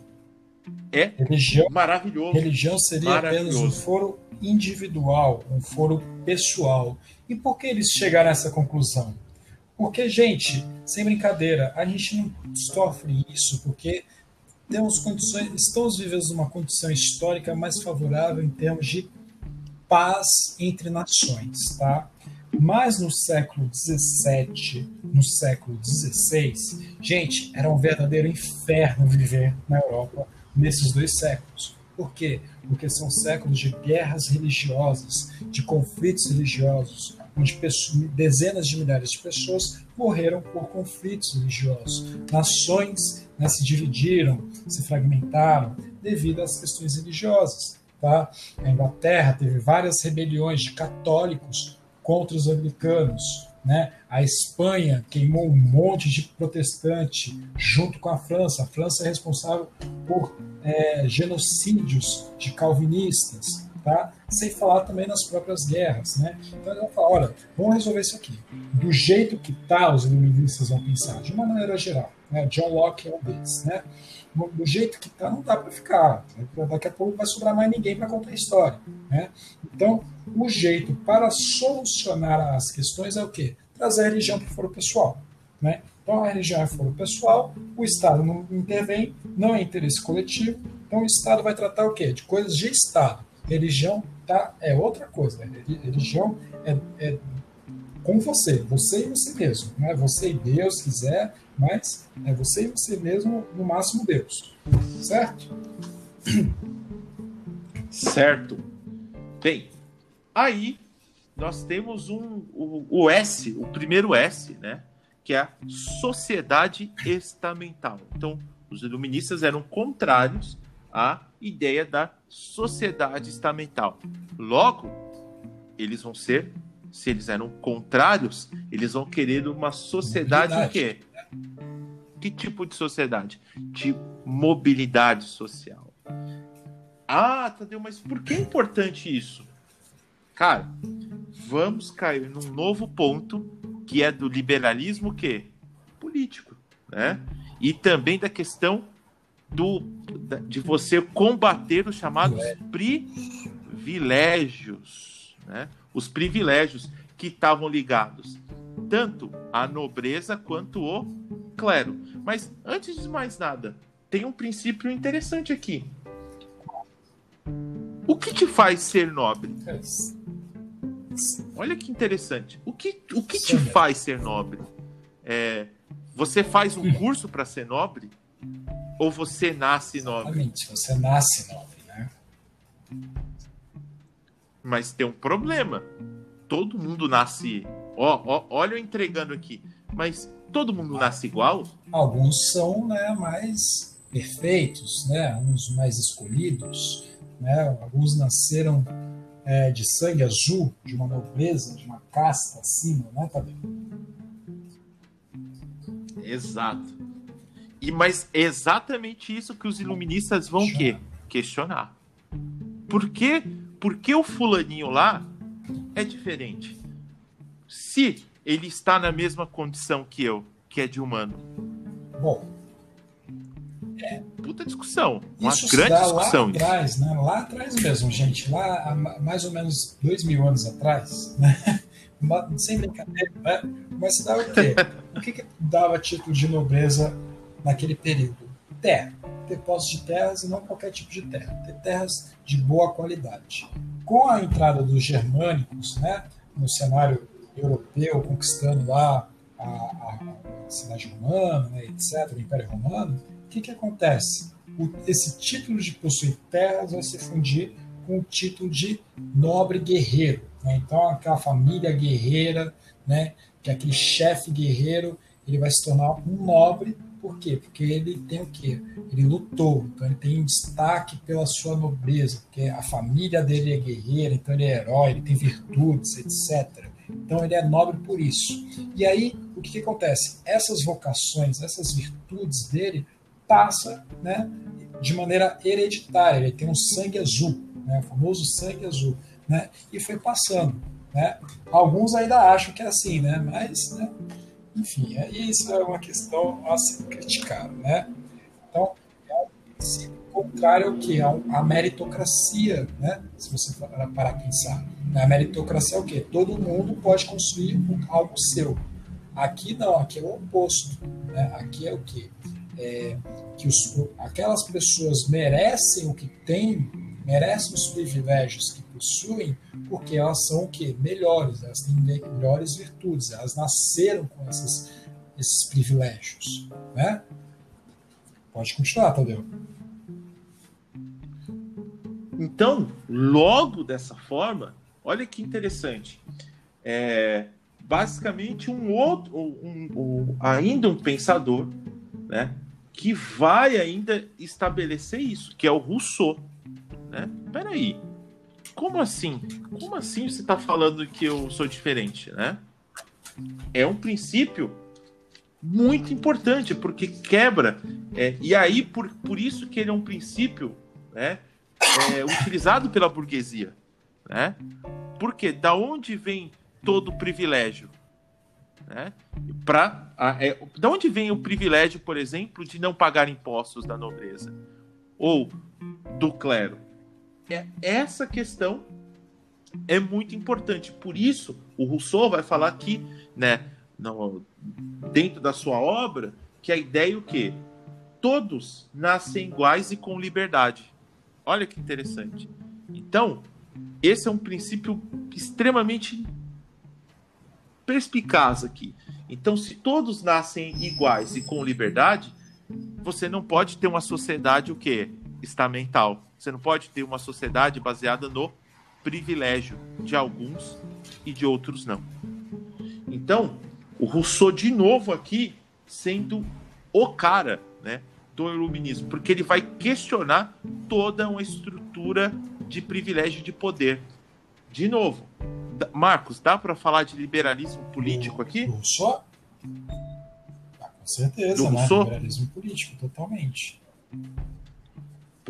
Político. Então, assim, totalmente contrários à ideia do que? Dessa, dessa sociedade estamental. Posso passar para a próxima? Porque a próxima vamos lá, vamos para a próxima, que é a, próxima é interessante. Né? Que seria o quê? O último S seria a ideia de servidão e escravismo. Né? Eles são, eles, os iluministas, aí, cuidado, nem todos defendem isso, principalmente a ideia do escravismo, né? Mas a servidão, ok, né? Eles são contra essa ideia. E aí eu já trago um princípio para vocês entenderem, que é o próprio princípio do que? Do Rousseau. Todos nascem iguais e com liberdade. Então, por que o escravo é diferente? É, é interessante isso. Mas nem todos vão defender isso. Né? O John Locke não defende. Não, não, é, tudo bem, tudo bem ter escravidão. O John Locke falava que todos nasciam iguais, Tem... né? John Locke falava é. Ah, mas vamos trazer um pensamento importante aqui. Iguais aonde? Exatamente. Em que continente? É, Europa. continente? Europa. É, o que ele está falando de civilização, de cidadão, é o europeu. E isso tem que ficar muito claro para vocês. É um pensamento burguês europeu que depois a gente vai, vai perceber que ele será apropriado por outras regiões e que serão importantes pra caramba para as outras regiões, né? Inclusive aqui na América, né? Com os processos de independência, etc, etc. Mas, né? Lembrando, são os burgueses europeus que estão pensando isso. Né? Então, civilização, cidadania que eu estou falando é para Europa. Exatamente. É, não só isso, porque o John Locke vai falar, ué, escravo, escravo não é gente, escravo é propriedade. Né? E propriedade é sagrado. Logo, você não pode interferir na propriedade do outro, né? porque é sagrado. Né? Enquanto o Rousseau, não. O Rousseau vai falar, não, a pessoa não nasceu escrava. É pessoa, antes de tudo, ser escravo. Então, é, essa pessoa deve ter liberdade porque é uma condição natural dessa pessoa. Certo, gente? Fech... Fechou? Fechou. Fechou, Marcos? Fechou. Só, ci... Só citar, é, eu acho que ainda falta a gente citar é, três carinhas, né? Que são importantes. Três pensadores. Exato. É o Voltaire, Exato. né? Que ele vai defender a ideia de liberdade de expressão. Por quê? uma das grandes questões do antigo regime, né, da ideia do absolutismo, é principalmente o que o, o, o rei era tinha um poder absoluto e você não poderia, você não teria direito de questionar, né, de questionar o rei, porque o rei é absoluto. Então, aqui no antigo regime, nós tínhamos uma ideia de censura, censura e opressão. Então, Voltaire ele vai ter uma expressão bem característica, que é a seguinte: posso não concordar com nenhuma palavra do que dizeis, mas defenderei até a morte o direito de dizê-la. Ou seja, a, o princípio aqui é: você tem o direito de se manifestar, mesmo que eu não concorde. E o Estado, aí volta, olha de novo o conceito. O, o Estado tem que garantir a liberdade individual né? e o direito de falar o que o, o, senhor e a senhora pensam. Então, extremamente importante também a ideia do Voltaire. Né? Por quê?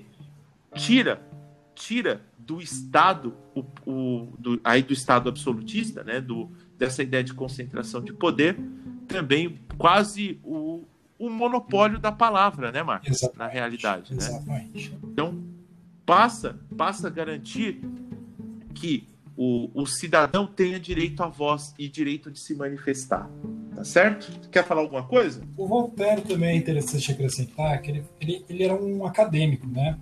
E ele estudava, ele era um bibliotecário também. Naquele período, os bibliotecários não que hoje não seja, né? mas os bibliotecários hoje, é, naquele período, seriam um funcionário de alto escalão do rei, assim, né? e um intelectual, um letrado. Né? Voltaire era um bibliotecário. E ele também ele defendia o quê? Que o monarca deveria ser o quê? Esclarecido. Né? Embora, então, olha que só que interessante, o Voltaire é iluminista? É iluminista. Mas ele não defendia um, um Estado totalmente né, emancipado desse antigo regime. Né? Ele defendia que o monarca deveria ser esclarecido, informado pelo iluminismo. Né? E assim, dessa forma, teríamos o que? Uma monarquia mais justa. Né? Não seria aquele antigo regime, mas também né, seria um rei o quê? Um iluminista, né? um rei estudado, estudioso, né? com base, lógico, nos princípios iluministas. Pode seguir. Certo? Certo. Então, aí vamos só citar outros, né? Uhum. Uh, outros dois, que é o, o Diderot e o D'Alembert, que fizeram o quê? É, a ideia do esclarecimento vem também da ideia de, uh, ou melhor, a ideia da razão vem da ideia do esclarecimento, da questão da ciência, né? Então, esses caras vão desenvolver o que a gente chama de enciclopédia. O que, que seria uma enciclopédia, Marcos? Qual a ideia central da enciclopédia? É o Wikipédia, não é? É o Wikipédia, cara. É o Wikipédia da vida. Era um livro que seria capaz de reunir todos os conhecimentos produzidos naquele momento. De acordo? De acordo.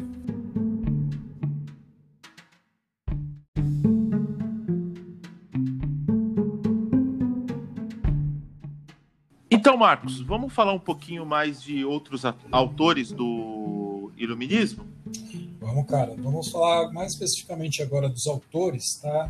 Então, a gente está, como tá, a gente estava dando a aula até aqui, né? A gente estava falando das ideias e mencionando os, os autores. Agora a gente vai fazer o contrário.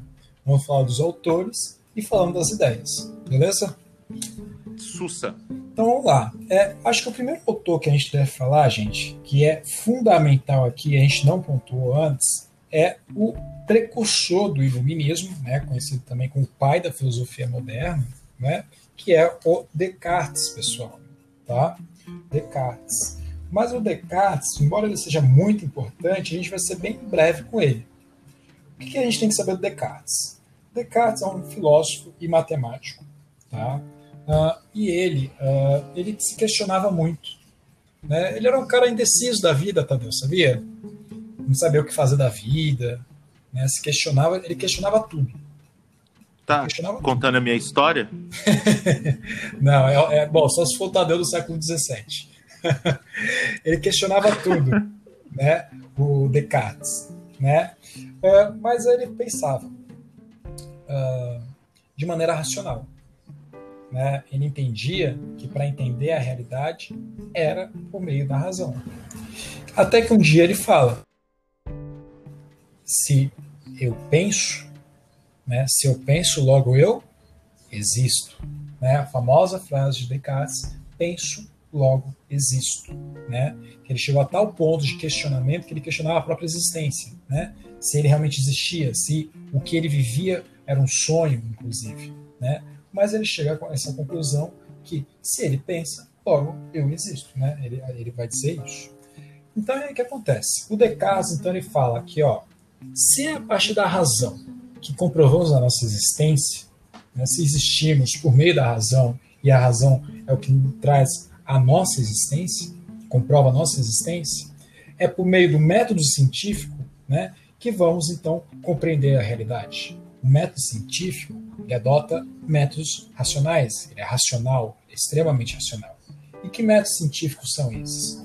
Bom, temos a indução, a dedução, tá?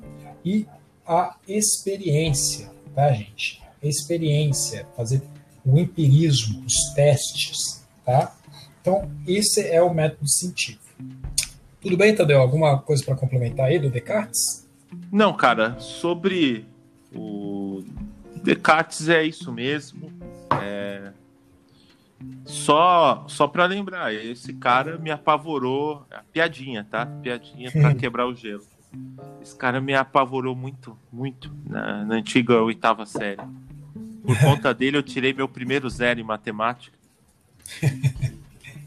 que foi. Eu não entendia a ideia de plano cartesiano. Pois é. Daí, já entenderam, né? O Descartes, plano cartesiano, vem desse rapaz aqui. É. O Descartes, assim, só por uma questão curiosa, né? Como eu falei, o Descartes ele emprega o método científico para explicar a realidade. O Descartes ele, ele acreditava que, melhor, deixa eu formular. Ele dizia, né, que ele tentou procurar provar a existência de Deus. E como é que ele tentou procurar a existência de Deus? A partir de cálculos matemáticos. Né? E ele, segundo ele, ele conseguiu provar que Deus existe a partir de cálculos matemáticos, ou seja, pelo método científico. Né? Então, fica aí a curiosidade para quem quiser depois pesquisar aí o cálculo matemático de Descartes, né? que prova, segundo ele, a existência de Deus. Olá, por isso então, que, por isso eu tirei zero, né? Já fica aí a mensagem subliminar, né? John Locke, vamos lá.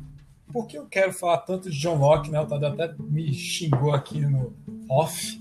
Né? é um amor, é um amor que pelo amor. John Locke que eu nunca vi, cara. Não, que amor. Atenção, a questão é, o John Locke é um filósofo extremamente importante, pessoal. Hoje, é, ele talvez é um pouco esquecido, né? Mas é interessante que o John Locke era o filósofo de cabeceira de todo pensador até o século XIX. Tá? To, todos os pensadores que citamos aqui, ó, Montesquieu, Voltaire, Rousseau, aqueles dois enciclopédicos que me fugiu o nome, Tadeu? O Diderot e o D'Alembert. Isso, todos, Adam Smith, Kesney, todos leram John Locke, tá? e outros filósofos também do século XVII e do século XVIII leram John Locke. E do século XIX também. Tá? Kant leu John Locke. Tá? Uh, então, por isso que eu enfatizo a necessidade também de estudar ele, né, de maneira mais específica. John Locke ele vai escrever um livro chamado Dois Tratados sobre o Governo. Tá? E olha só que interessante, Tadeu. Esse livro ele foi publicado em 1600 1689, na Inglaterra. Né? Ele escreveu esse livro em 1689, na Inglaterra. O que, que aconteceu antes? Né? Antes, até 1689. Qual era é o contexto histórico desse período? Cara, a Inglaterra nessa. É, dá para falar que nesse século, né? É, dá para falar século. que nesse século o, o bicho pegou na Inglaterra, né? Cara? Pegou e pegou Você... firme, né? É, é, é foi cenas, cenas lamentáveis, né? Com aí rápido, tá? Rápido para a gente não perder tempo. Exato. Mas o fim da dinastia Tudor, né, na Inglaterra com Elizabeth I, não deixou filhos, então Exato. assumiu o assumiu o parente mais próximo, que basicamente foram reis da dinastia Stuart, né, da região da Escócia. E bom, qual que é o problema dos Stuarts? A Elizabeth I tinha, tinha algumas questões mais ligadas num, numa tentativa de conciliação com o parlamento, né? tinha a ideia de uma tolerância religiosa. Já a dinastia Stuart, não. Os Stuarts, basicamente, eles já são aquele absolutismo mais clássico de, ah, não, a religião é essa, pronto, acabou. Ah, vou perseguir, por exemplo, os puritanos, né, que eram os calvinistas na Inglaterra. É, por que parlamento? Eu sou rei, o poder é meu. Para que vai ter parlamento? Eu não vou respeitar a vontade do parlamento. Inclusive, se o parlamento não cumprir o que eu quero, eu vou lá e dissolvo o parlamento e tenho, escolho novos, é, novos membros do parlamento para fazer a minha vontade. Pois bem, essa conduta né, essa conduta da dinastia Stuart, tanto do, do Jaime do Carlos, levou ao quê? Levou a uma guerra civil na Inglaterra, né? Entre os, os cabeças redondas e os cavaleiros. Aqui fica fácil. Cavaleiros, né? É a galerinha que defendia o, a nobreza, enquanto os cabeças redondas basicamente era o defendia o parlamento. Só para encurtar mais ainda. Num primeiro momento, né, o, o, o rei da dinastia Stuart perde a cabeça, literalmente. Carlos. Né? É, no caso, o Carlos, Carlos I. Carlos I. Carlos I. O Carlos I perde a cabeça, literalmente. Né? E esse momento é chamado Revolução Puritana. Né? Posteriormente, aí tem a ascensão do. Eu adoro esse nome, Marcos. Oliver Cromwell. É, eu também Oliver Cromwell. gosto desse nome, adoro esse nome. é. Ou que a gente chama de Oliver, o sedutor, piadinha, né? né? E, e ele, eles, ele, ele forma uma espécie de uma república de Cromwell, né? E ele vai ser ele vai concentrar os poderes aí na sua mão, mas ele é líder do parlamento e se, e se transforma no chamado uh, Lord Protetor é, da Inglaterra. Enfim, ele acaba morrendo e aí tem uma restauração Stuart novamente com o, o Carlos II, né? Mas enfim, para encurtar, né? O Jaime II assume, só que ele, ele tinha posturas próximas, né, à intolerância religiosa, etc. E basicamente o parlamento vai arranjar um, um rei, né, que esteja abaixo de quem? Do parlamento. Exatamente. E, ou seja, o parlamento, composto principalmente pela burguesia, está acima. Então tem uma limitação do poder do rei. O que, que seria essa limitação? O rei não pode falar assim, não, quero isso, quero aquilo. Então o, o rei não concentra poder. Né? Ele tem que aprender a dividir. E ele não é o centro do poder. Quem é o centro é o parlamento. Isso foi a chamada Revolução Puritana. Então, o John Locke ele vai escrever sobre este momento, né? É, nesse contexto, quer dizer, na, na Inglaterra. Ele está escrevendo num contexto onde o quê? O, o rei ou o, absol, o, o rei absolutista tem os poderes limitados, né? Ou seja, ele está escrevendo uma sociedade que já tem ideais o quê? Burgueses. Né? Isso é importante, pessoal. Anotem isso, né? grifem isso daí que o Tadeu acabou de falar, tá? Quer continuar, Tadeu? Não, tranquilo. É só fazer uma pequena é, correção, Tadeu. É, Pode falar. A, a Revolução Puritana ela foi até o fim da ditadura de Cromwell, tá? da República de Cromwell, quando teve ah, a sim, restauração, tranquilo. né? a restauração do, da dinastia Stuart. Stuart. Não, Exato. tranquilo. tranquilo. É, a Revolução Inglesa, eu gosto muito de falar assim, gente. A Revolução Inglesa ela é um pacote. Tá? É um pacote. É um pacote que tem duas revoluções dentro. Tem a Revolução Puritana, que é essa que o Tadeu contou, até a restauração da dinastia Stuart. E aí o que acontece? Quando o Jaime II né, ele é deposto pelo parlamento, a força pelo parlamento, né, o parlamento fala, olha, você não é mais rei daqui, e o Stuart inclusive foge, né, e coloca um outro cara, que é o Guilherme de Oriange, né, na, no trono, né, Uh, é, esse, é, essa ação política do parlamento vai ficar conhecida como Revolução Gloriosa.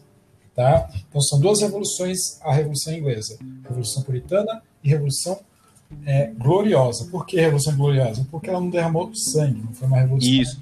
violenta. Né? E, a, e a gente sempre acaba falando no plural, né? As Exato. revoluções inglesas. As revoluções né? inglesas. Por é. conta disso. Porque dá para falar que são 80 anos de processo, né? Processos revolucionários. Né? Então, um, é. todo um contexto, etc, etc. Exato, e é aquilo que o Tadeu falou. Então, existe um contexto onde as ideias burguesas estão afloradas. E o John Locke viveu tudo isso. O John Locke viu o rei, o rei sendo morto, decapitado. O John Locke viu a ditadura de Cromwell. O John Locke viu, viu o parlamento destituindo um rei né, e colocando outro. Né? Então, o John Locke vendo tudo isso, é, é, pensando nisso, ele vai escrever o seu famoso livro, O, o Estado, aliás, desculpa, Dois Tratados sobre o Governo. O que, que o John Locke diz então, tá, pessoal? O John Locke vai falar: olha, o objetivo aqui é entender qual é a função do Estado. Qual que é o objetivo do Estado? O que, que o Estado deve fazer, né? Inclusive, até a gente vai, pode até trazer isso aqui para hoje, né? Qual que é o objetivo do Estado hoje, né? O John Locke diria: olha, o Estado deve garantir os direitos naturais do indivíduo ou os direitos individuais, tá, gente? Grifem isso aí. Porque veja só, quais são os direitos naturais ou os direitos individuais mais naturais, tá? Aqueles direitos que todos têm, né? Todos possuem esses direitos, tá? Que direitos são esses? São três, tá? John Locke fala no direito à vida, Então, se eu brigar com o Tadeu, eu não posso ir lá e dar um tiro no Tadeu, porque eu estou quebrando esse direito. esse direito é a vida do Tadeu. Né? Ah, então, é, o, o, todos nós possuímos direito à vida. E claro, se todos nós possuímos direito à vida, todos nós possuímos o quê? O direito à liberdade, pessoal. Tá? O homem, ou melhor, o ser humano nasceu para ser livre, né? Todos nós temos liberdade, tá? Uh, e aí, claro, né? O John Locke vai falar, olha, nós temos vida, né? Nossos direitos individuais mais naturais possíveis, mais essenciais é a vida, a liberdade e a e o terceiro é qual? É a propriedade, tá? A propriedade, veja só, o John Locke fala, olha, a propriedade nada mais é do que a extensão do corpo do homem, tá? Então, é uma ferramenta, a terra, sei lá, o seu celular é uma extensão do seu corpo, tá? E por isso ela é sagrada, né? Essa propriedade é sagrada, não pode ser violada, tá?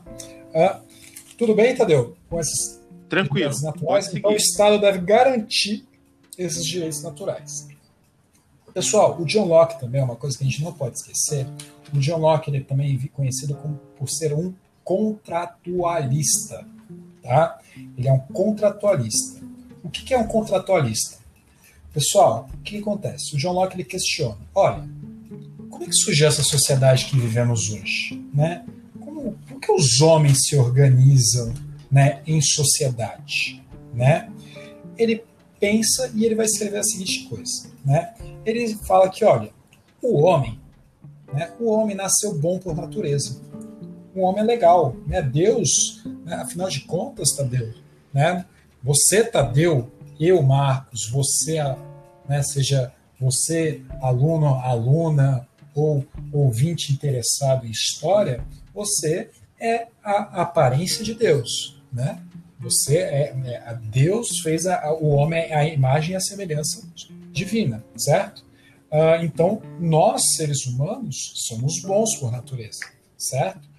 Pessoal, inclusive é uma coisa interessante. John Locke, quando ele escreveu a sua teoria, ele escreveu lendo a Bíblia, tá? Ele escreveu lendo a Bíblia. Inclusive eu li lá esse, esse livro aqui, eu me senti lendo a Bíblia. Mas enfim, uh, então veja só, se somos a imagem e semelhança de Deus e somos bons por natureza, né? no nosso estado de natureza, né, existia o quê? Harmonia. Éramos, éramos uma sociedade harmoniosa. Contudo, né, começaram a existir conflitos nessa sociedade, né, nessas sociedades em estados de natureza. Desculpa, eu falei sociedade, mas nesse estado de natureza começaram a existir né, conflitos, tensões.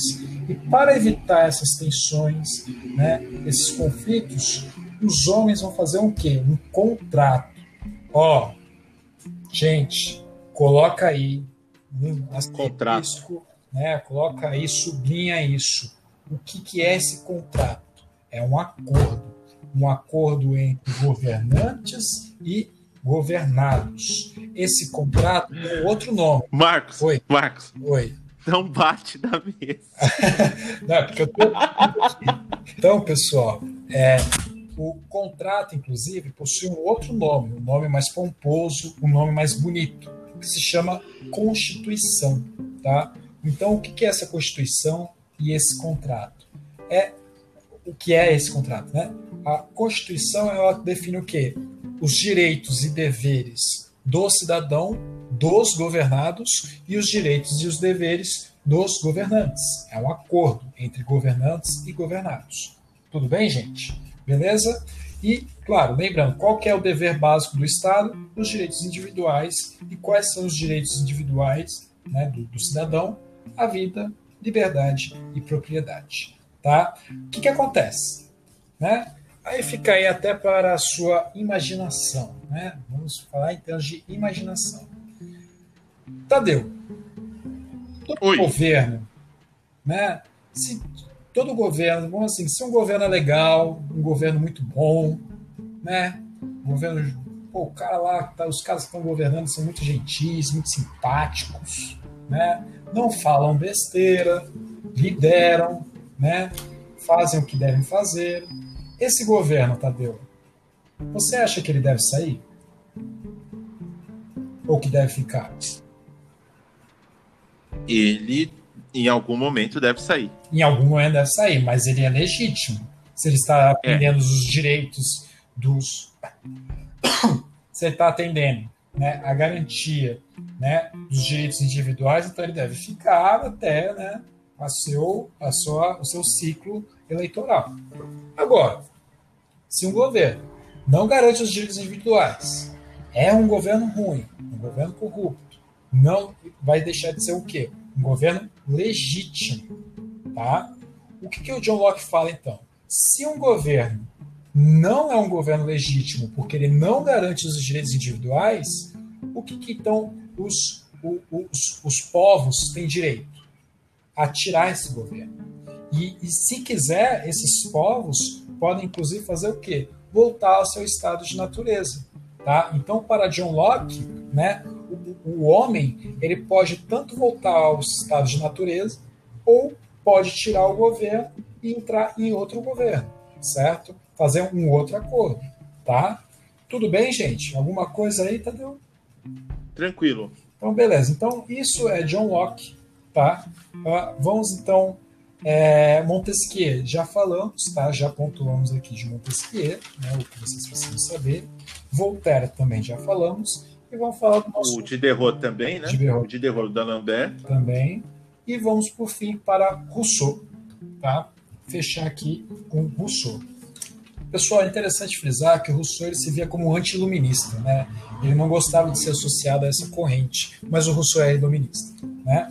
Uh, o que, que acontece? O Rousseau é muito interessante, Tadeu, porque veja só, o Rousseau, ele, eu, do meu ponto de vista, minha opinião aqui, o Rousseau é o mais democrático dos iluministas. Tá? Sim, é mais, de acordo. Sem, sem sombra de dúvida, ele é o mais democrático dos iluministas. Né? O Voltaire, Montesquieu, o John Locke, todo, o Descartes, todos eles, lógico, criticam o antigo regime? Criticam, mas são extremamente o quê? Aristocráticos. Eles acham que os governos devem ser dos melhores, né? Enfim, não são democráticos. O Rousseau não, ele já é mais democrático. O que, que acontece? Qual que é o problema do Rousseau? ele, é, é, ele, ele enfatiza, não vou dizer que os outros não são, mas ele é o, ele é o pai do patriarcado moderno. Tá? Não tenho. Talvez alguns filósofos podem me xingar, mas o Rousseau é extremamente patriarcal. Tá? Ele constrói uma imagem da mulher extremamente deturpada. Tá? Ele, inclusive, ele, ele, ele constrói inclusive funções para a mulher que estão exclusivas à questão doméstica. Né? O Rousseau também ele é, ele é, conhecido também por fundar, por criar a, a infância moderna. Né? Não existia infância até Rousseau. Né? Rousseau que cria essa ideia de que a criança. Categoria, né? É, Uma categoria mesmo. Categoria, é, exatamente. Que a criança deve ficar em casa, né? que a criança deve ser educada. Não, antes, até Rousseau, a criança trabalhava, já já tá andando de pé, beleza, bora trabalhar aí, né?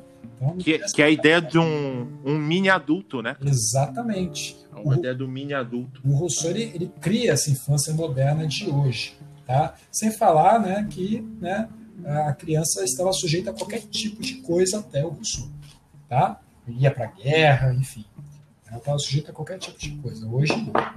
Ah, vamos lá. O que, que o Rousseau fala? o Rousseau fala que é o seguinte: olha, o Estado né, tem que garantir sim, o John Locke está certo, tem que garantir os direitos individuais, né, a função do Estado fazer isso. Mas o Rousseau vai criticar um ponto que os iluministas levantavam muito no período dele, que era sobre o progresso. Tá? Os iluministas falavam que o Estado deve trabalhar para o progresso. Mas o Rousseau vai questionar: ué, se o progresso for contrário à felicidade do povo, isso é progresso? Né? Uh, o Rousseau ele defende que o Estado, sobretudo, deve garantir a felicidade do seu povo, da sua nação. Tá? Só que o Rousseau, antes de a gente continuar nessa questão do Estado, o Rousseau fala uma coisa muito interessante. Olha, o homem, ele nasceu, ele, o homem é bom por natureza, é um bom selvagem. Tá? O Rousseau fala que o homem né? Ele nasceu, né, assim como né, a imagem de Deus, ele nasceu bom, né? Uh, qual que é a questão, Tadeu? O que corrompe o, o homem?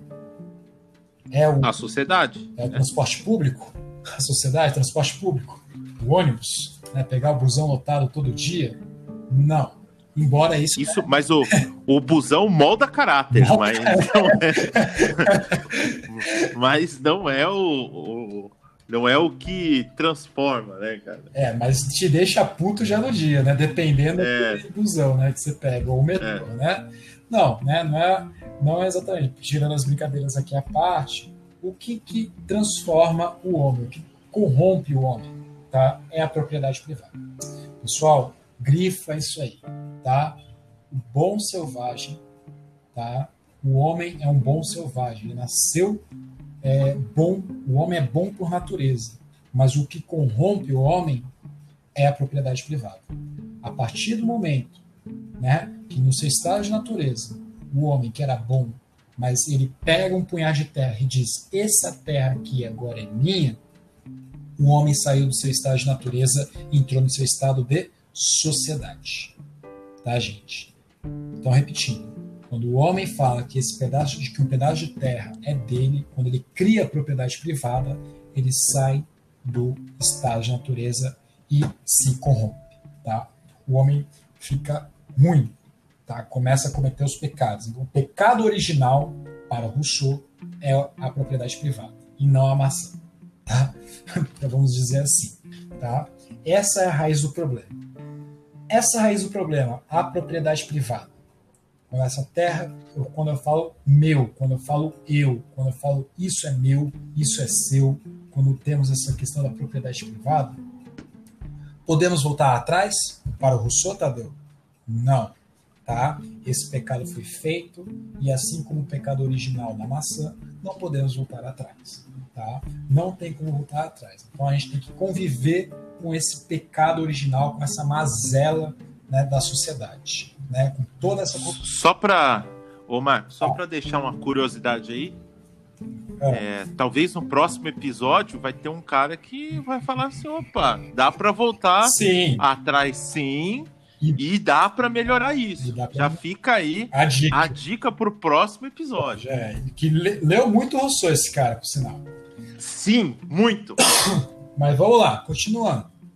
O que, que acontece? Uh, então o senhor fala que nessa situação, então, quando é criada a propriedade privada, o homem começa a entrar em várias guerras, vários conflitos, roubo, morte. E uh, para os homens não se matarem de vez de uma vez por todas, os homens vão fazer um acordo. Eles vão fazer o quê? Um contrato social, assim como dizia John Locke. Né? Só que John Locke fala: olha, os homens fizeram um contrato social por uma vontade própria Rousseau não. Rousseau fala, os homens fazem um contrato social, um acordo, né, devido à situação de beligerância, uma situação de guerra, de conflito, de roubo, né, de uma, um estado que é impossível de se viver. Então eles fazem um contrato social. O que é o contrato social? O Estado é fundado e o Estado tem o quê? Direitos e deveres. Tudo bem, gente? Tudo bem, Tadeu? Tranquilo. E aí, por fim, o Estado ou o governo, vamos, tá, vamos, vamos associar esses dois termos, Estado ou governo. Qual que é o objetivo, qual que é o interesse desse Estado? Garantir as vontade, a vontade do cidadão. Tá? O governo, da onde vem a soberania do governo? Aí que aí que está, de Rousseau. Da onde vem a soberania do governo ou do Estado? Dos cidadãos. Se a soberania do governo vem dos cidadãos, a soberania, então, desculpa, o interesse do governo deve ser qual? Do governo? Dos cidadãos. O governo não pode ter os seus interesses próprios. O interesse do governo deve ser o mesmo, o mesmo interesse dos cidadãos. Porque a soberania, o poder legítimo é dos cidadãos. Se o governo não é, atende os interesses dos cidadãos, os cidadãos têm que direito? Direito de rebelião. Tá? Eles têm direito de rebelião. E veja só, gente. Ele fala, então, o, aí que vem a famosa expressão, né? O Rousseau que cria essa expressão. Todo poder emana de quem? Do povo. Tá? O poder emana do povo. Tá? Então, Rousseau ele é muito conhecido por ser mais democrata, de fato. Né? Ah, e, por fim, né, ele fala que todos os cidadãos, né, todo bom cidadão, para ser um bom cidadão, tem que ser informado, deve saber ler, deve saber se informar, ler o jornal, ler cotidianamente, acompanhar os movimentos políticos. Só que para ele saber ler, né, o Estado tem que garantir esse, seu, esse direito do cidadão de saber ler. E como é que vai ser essa garantia? O que, que o Estado tem que fazer, Tadeu? Criar as escolas públicas, né? Porque todos são iguais, todos devem saber ler. Não existe uma, uns privilégios, não existem classes que devem saber ler. Todos devem ler, todos são iguais. Beleza? E que aí vai vai aquilo que a gente falou no outro bloco, né? Exato. A ideia do que de acabar com os privilégios, né? Exato. E romper com essa ideia de uma sociedade estamental. Exatamente. Ele é o pai ele é o pai da, da escola, enquanto a ideia de ensino universal. Exatamente. Então, o senhor e a senhora que está ouvindo agora aqui, né, você só tem direito à educação universal e gratuita pelo Estado por conta de quem? Do desse rapaz aqui, o Sou. O exatamente. Inclusive, se falar o quê? Que na nossa Constituição é, agora me fugiu o artigo aqui específico, mas é direito de todo cidadão ter acesso à educação. Né? E se essa pessoa não teve acesso à educação, existe o quê? Uma ilegalidade. Né? Então, a, a, a nossa Constituição hoje é baseada no Rousseau. Né? Bom, vimos agora todos os autores mais importantes e vamos fechar agora com o quê, Tadeu? Vamos fechar com. É, não, não é que exista, tá? O, é o chamado. É, talvez o principal caso, né? O nosso. Um, um, dos casos interessantes é o, é o jeitinho de manter, né? De, de manter ainda o absolutismo. Eu vou traduzir, tá? Vou, vou pedir aí uma licença poética. Tá. É a ideia do jeitinho brasileiro na Europa, né? Beleza. Que bela definição. Historiador aqui tem em cólicas aqui. É, que é, é maravilhoso essa definição é. de despotismo esclarecido. É o jeitinho brasileiro. né? A ideia de.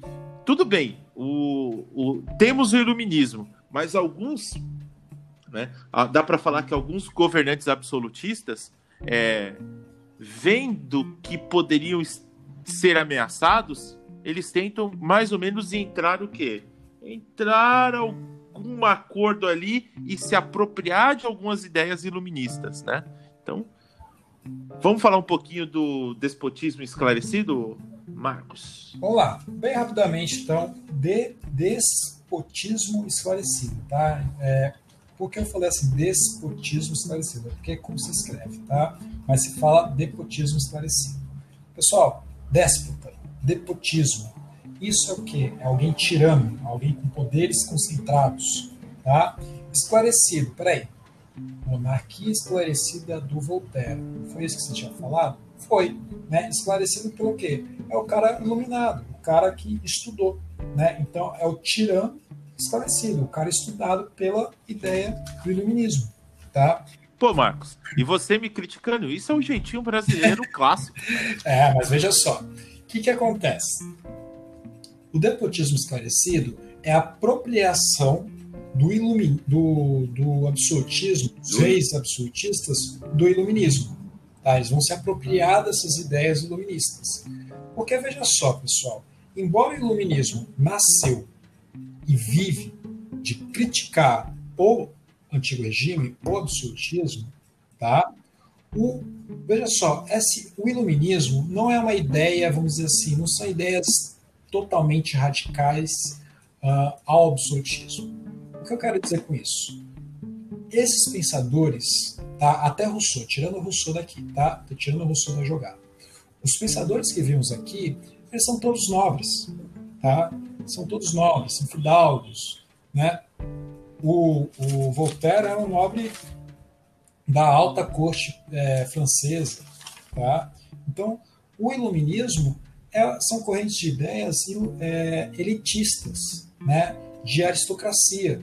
Então, veja só, elas existia uma tolerância pela circulação dessas ideias entre os nobres, embora criticassem o antigo regime e os privilégios.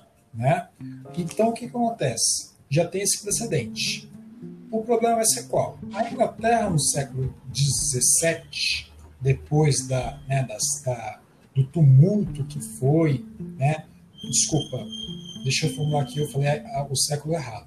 A Inglaterra, no século XVIII, depois do tumulto que foi o século XVII né, para a Inglaterra, com as revoluções, a Inglaterra passa a se desenvolver rapidamente. Né?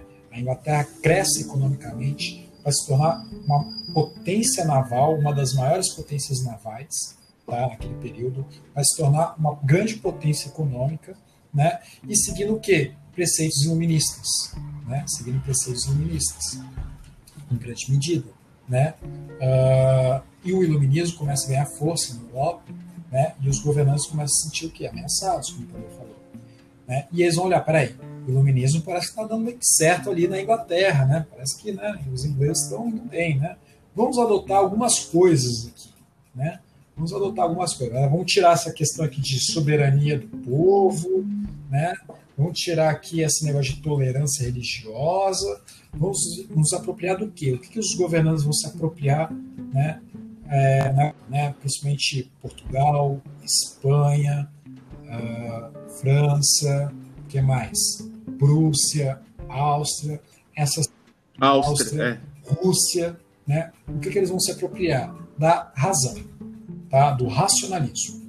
Eles vão se apropriar basicamente do racionalismo e vão fazer com que o seu governo seja mais racional, né? Então o governo vai se tornar mais racional, vai ter objetivos mais claros, vai criar objetivos que a economia, né, as economias coloniais vão ser mais exploradas, tá? Vão ser acentuadas. Então, pessoal, o despotismo esclarecido é isso. São governantes, né? São reis absolutistas que se apropriaram do iluminismo, a partir, sobretudo, dos princípios do racionalismo. Tá? E o seu governo, portanto, vai ser o quê? Mais racional, vai ter uma economia mais racional, de exploração, vai deixar aquelas estruturas feudais de lado e principalmente também deixar de lado aquela questão de conversão. Né? O Estado passa a ser mais coeso. E quem serão os déspotas esclarecidos, mais famosos. A mais famosa, eu gosto muito de falar, a da mais famosa que é a Catarina II, né? A, a da Rússia, a né? da Rússia. Mas também teremos o Frederico II, da Prússia, tá? Cuidado, não é a mesma coisa, é, galera. Não Prússia é a mesma coisa. É uma região da Alemanha, tá? O que hoje é Alemanha. Rússia, né? Rússia da outro país, tá, gente?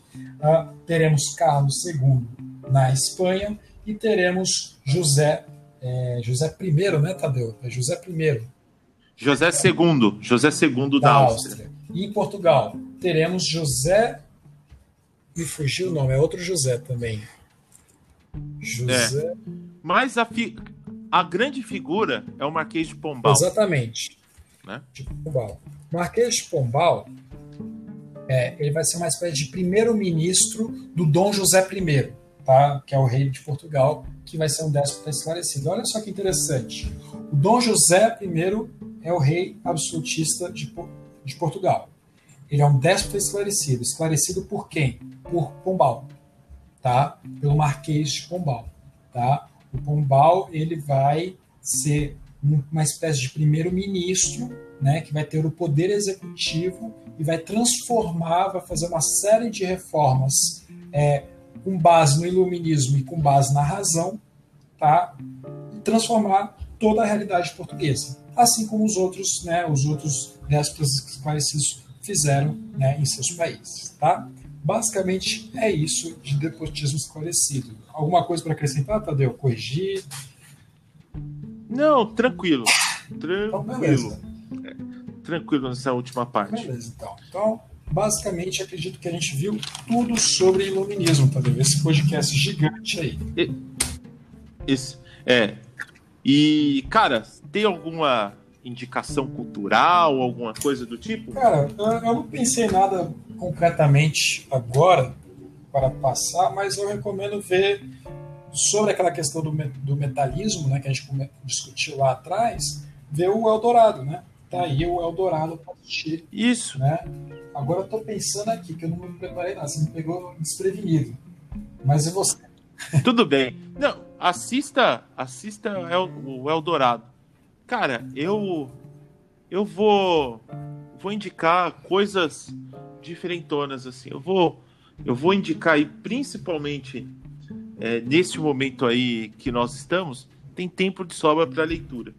Eu vou indicar um livro muito especial, principalmente para o, alguns trechos, né? Eu vou passar para o oitavo ano, mas o, pessoal do ensino médio, obrigação. Vou indicar Veias Abertas da América Latina, do Eduardo Galeano. Boa leitura, uma leitura leve e, de certa maneira, vai ser bem importante essa aula com partes do Veias Abertas para entender um pouco sobre a América, que invariavelmente a gente vai estudar daqui a pouco, Exatamente. não é, Marcos? Vamos estudar como vai chegar né, esse iluminismo aqui na América, né? E principalmente, mais especificamente aqui no Brasil, vai chegar principalmente no, em Minas Gerais e em Pernambuco. Pernambuco, né? Bem, Marcos, alguma consideração final? Só que se previnam, não saiam de casa, tá? Evitem sair de casa. Se você apresentar alguns sintomas do Covid-19, é, não entre em desespero, tá? Não vão imediatamente para o hospital. Vão para o hospital se você apresentar um quadro mais sério, que é dificuldade para respirar, pessoal. Então, é, não entre em desespero, os hospitais estão cheios, já estão lotados. Tá? É, lavem as mãos, lavem muito bem as mãos, polegar, indicador, dedo meio, qual que é o outro nome do dedo? anelar, anelar, o outro anelar. É o nome do mindinho, dedo mindinho. É o mindinho. Então, é lavem mindinho. bem os dedos, a, a, palma da mão e a parte de trás da mão, tá? E, e abraços virtuais, abraços virtuais. E tome banho. Né? É, não só lave a mão, tome banho também. Né? É. Gente, um abraço. É... Um abraço carinhoso para vocês. E até a próxima aula. Até a próxima conversa. Tchau. Tchau, Marcos. Tchau. Tchau, tchau!